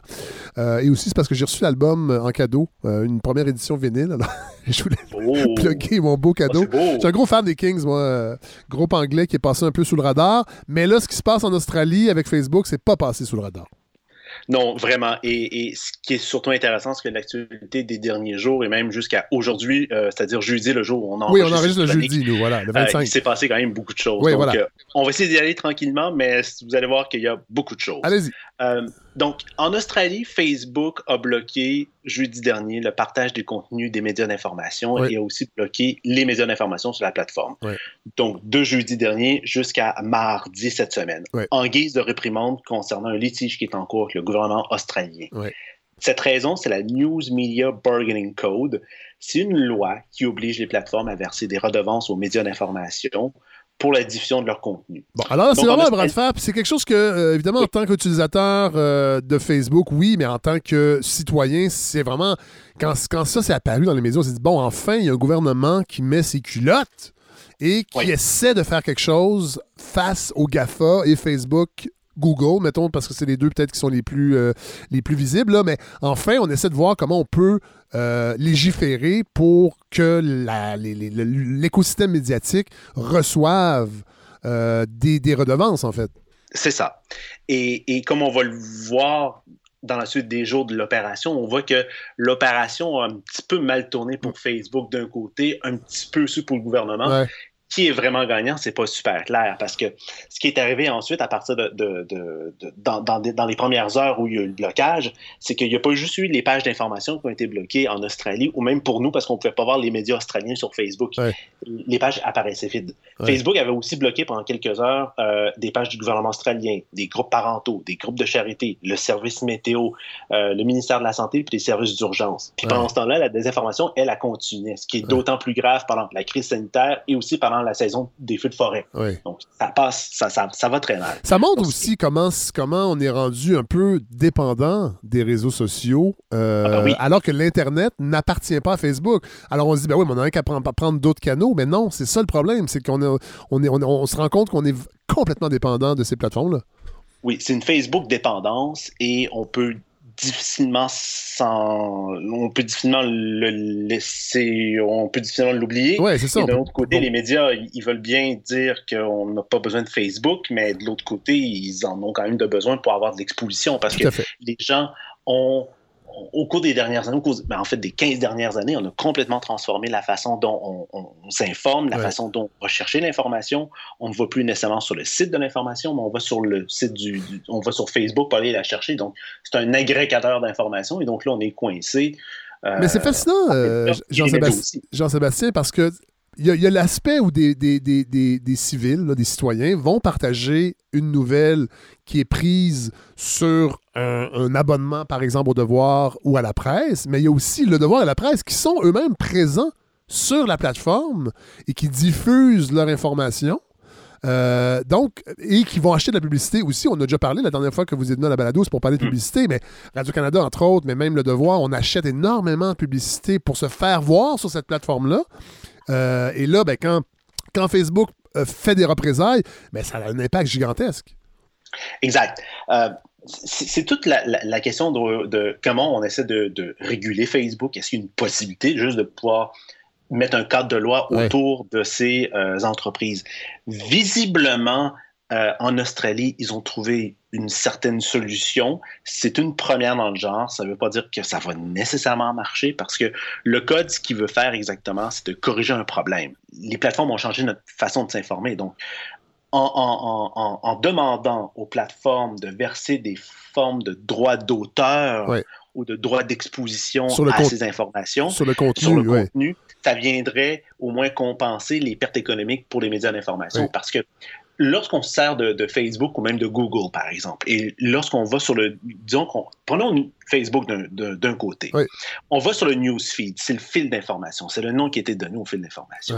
On va sur le newsfeed, qu'est-ce qu'on a? On a euh, des publications par nos amis, on a des vidéos de chats, on a aussi quoi? Une chronique de Paul Journet qui défile. Et donc là, on voit la, chronique de Paul Journet, on voit euh, le, snippet, donc ça veut dire le, petit résumé qui est proposé par la presse, par exemple, on n'est pas obligé de cliquer dessus, on continue à défiler.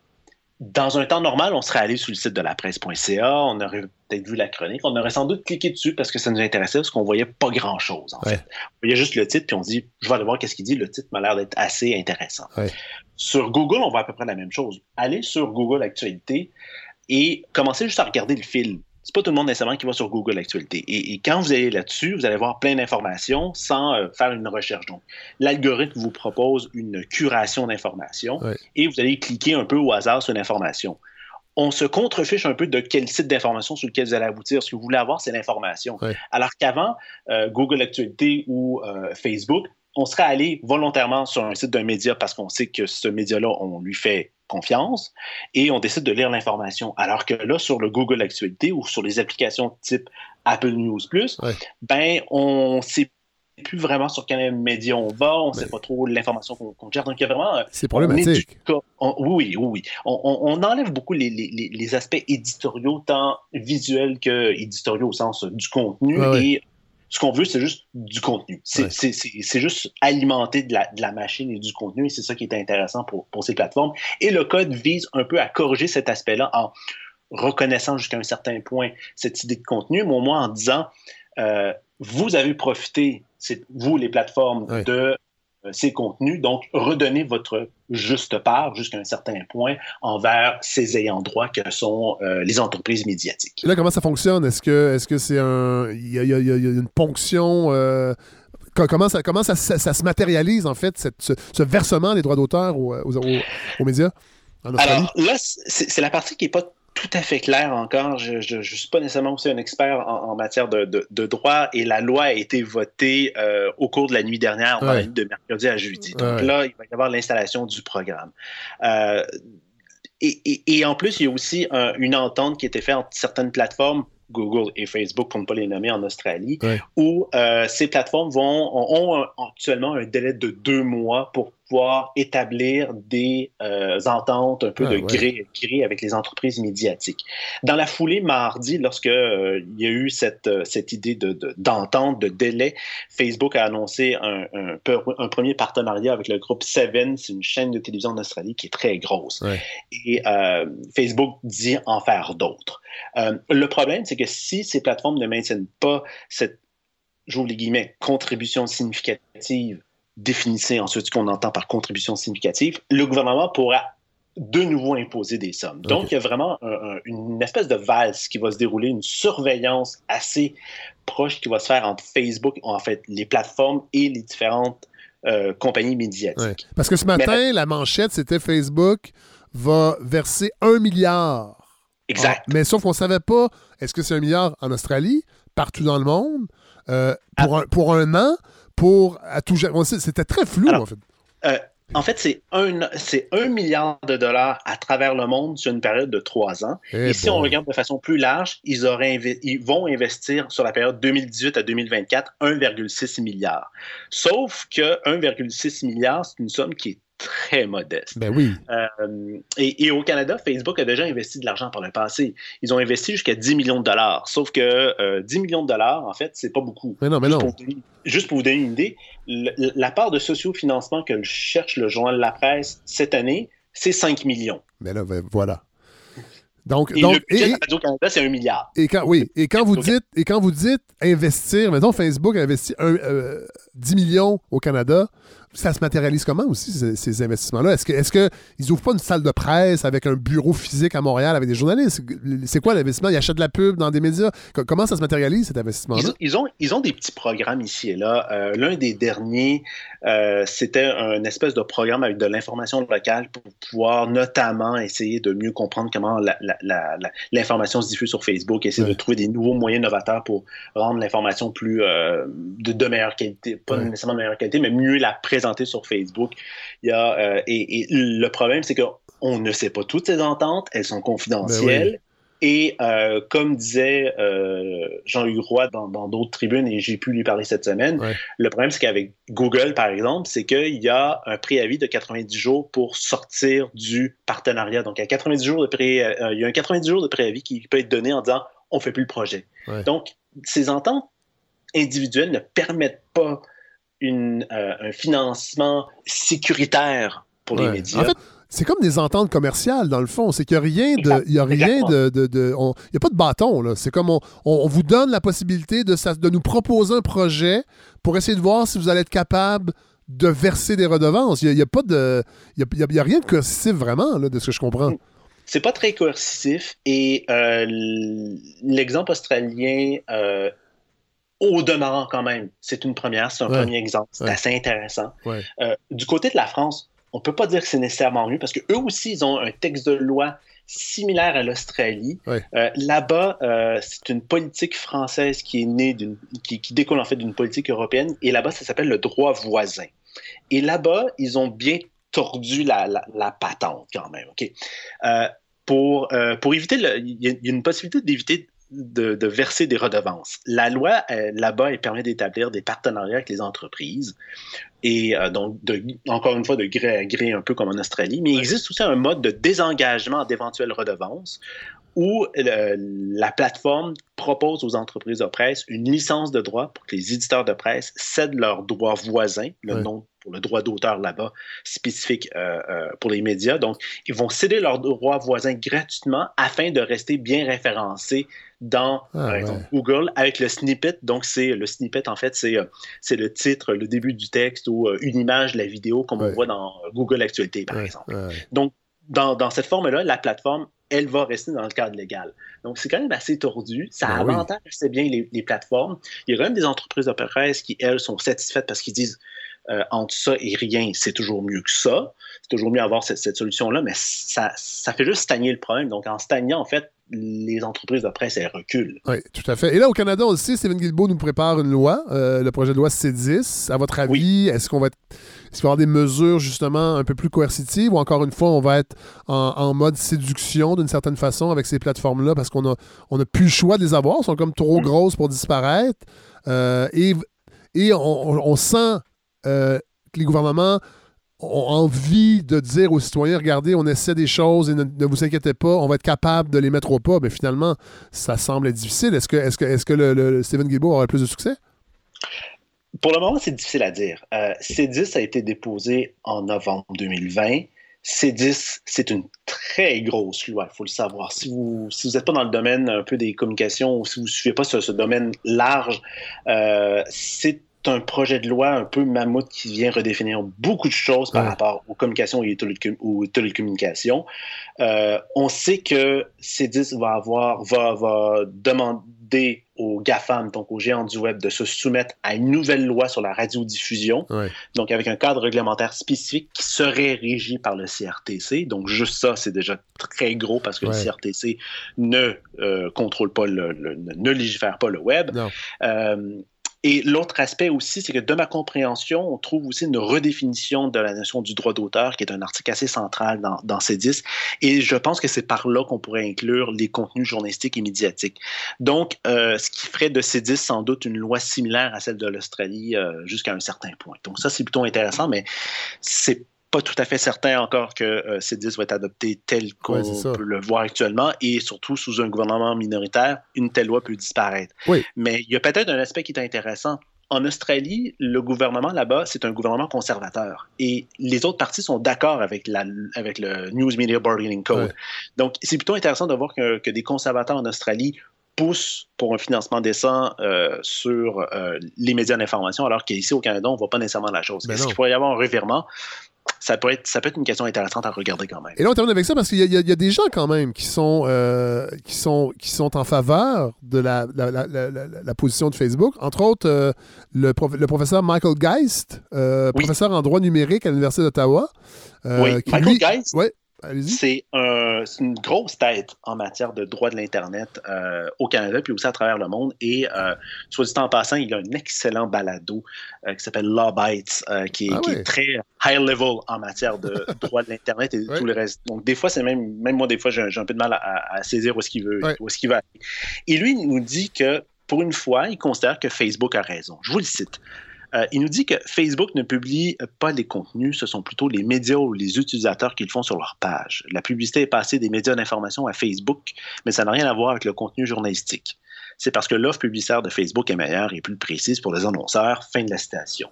Ah J'ai envie de dire, soit, on peut comprendre que Facebook ne décide pas de diffuser elle-même du contenu journalistique.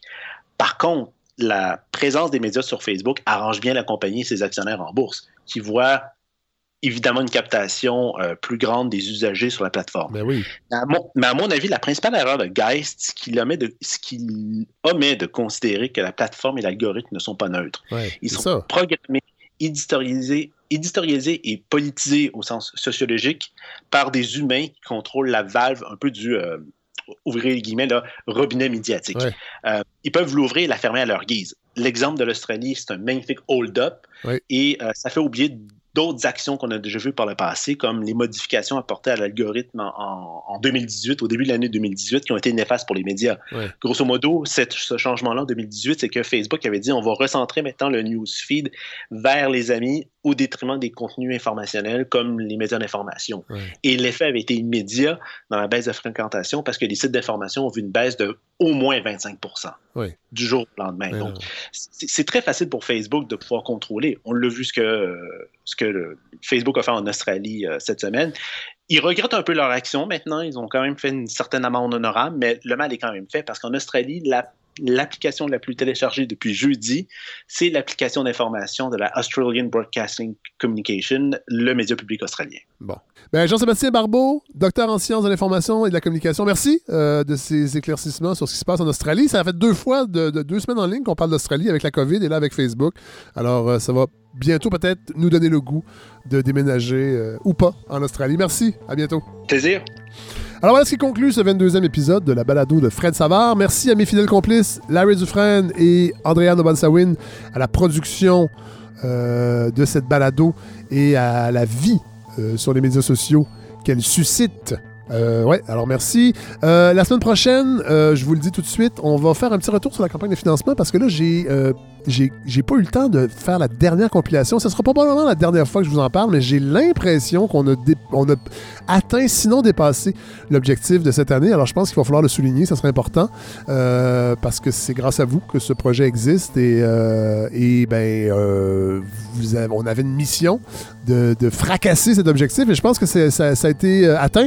Et Godfrey Laurando, est de retour pour une longue chronique. Euh, il m'avait dit il y a quelques semaines qu'il est en train de lire le livre de François Legault publié avant, avant qu'il se présente euh, comme premier ministre du Québec. Euh, il était en politique déjà, mais c'était avant les dernières élections. Et Godefroy m'a dit Hey, j'aimerais ça faire ce que j'ai fait avec Jean-François Robert l'an dernier. C'est lire ce livre et voir aujourd'hui où on en est par rapport à ce qu'on avait promis ou par rapport au aux idées qu'on mettait de l'avant. Alors j'ai bien hâte. je pense qu'il a fait, d'autres lectures aussi. Euh, et j'ai bien hâte d'entendre euh, Godefroy là-dessus. Euh, et je vous avertis, en fait, je vous avertis pas, je vous annonce. c'est pas tout à fait pareil, que ben, il y a un épisode avec M. Robert Lalonde qui s'en vient, que j'ai eu la chance de m'entretenir avec lui cette semaine, et je vais vous présenter ça dans peut-être dans deux ou trois semaines, tout dépendant quand le bébé arrivera. ce sera les épisodes pendant que je prendrai soin de mon amoureuse et du petit poupon ou de la pouponne. Mais j'ai eu beaucoup de plaisir à m'entretenir avec Robert Lalonde sur ces, trois carnets, ces essais. Moi, j'appelle ça des essais, mais on peut appeler ça des carnets également. Donc, ça s'en vient au menu. Mathieu Bellil s'en vient aussi avec une réflexion sur le printemps. Et j'aurai également un épisode sur le trésor de la langue de René Lucie. Ça fait longtemps que j'en parle. Je voulais le mettre en brouillon de culture. Je pense que je vais vous l'offrir à tout le monde parce que parce que c'est un album important. C'est un album qui est pas facile, mais euh, qui touche à la musique contemporaine, mais qui est beaucoup plus que ça. Euh, un album sorti en 1989 et j'aurai le plaisir de vous le présenter avec un, spécialiste, si on peut dire. Euh, donc, je vous en dis pas plus, mais voilà, j'ai très hâte de vous présenter ça. Donc, voilà, je vous souhaite une belle semaine de relâche en sécurité et on se retrouve la semaine prochaine. Salut tout le monde!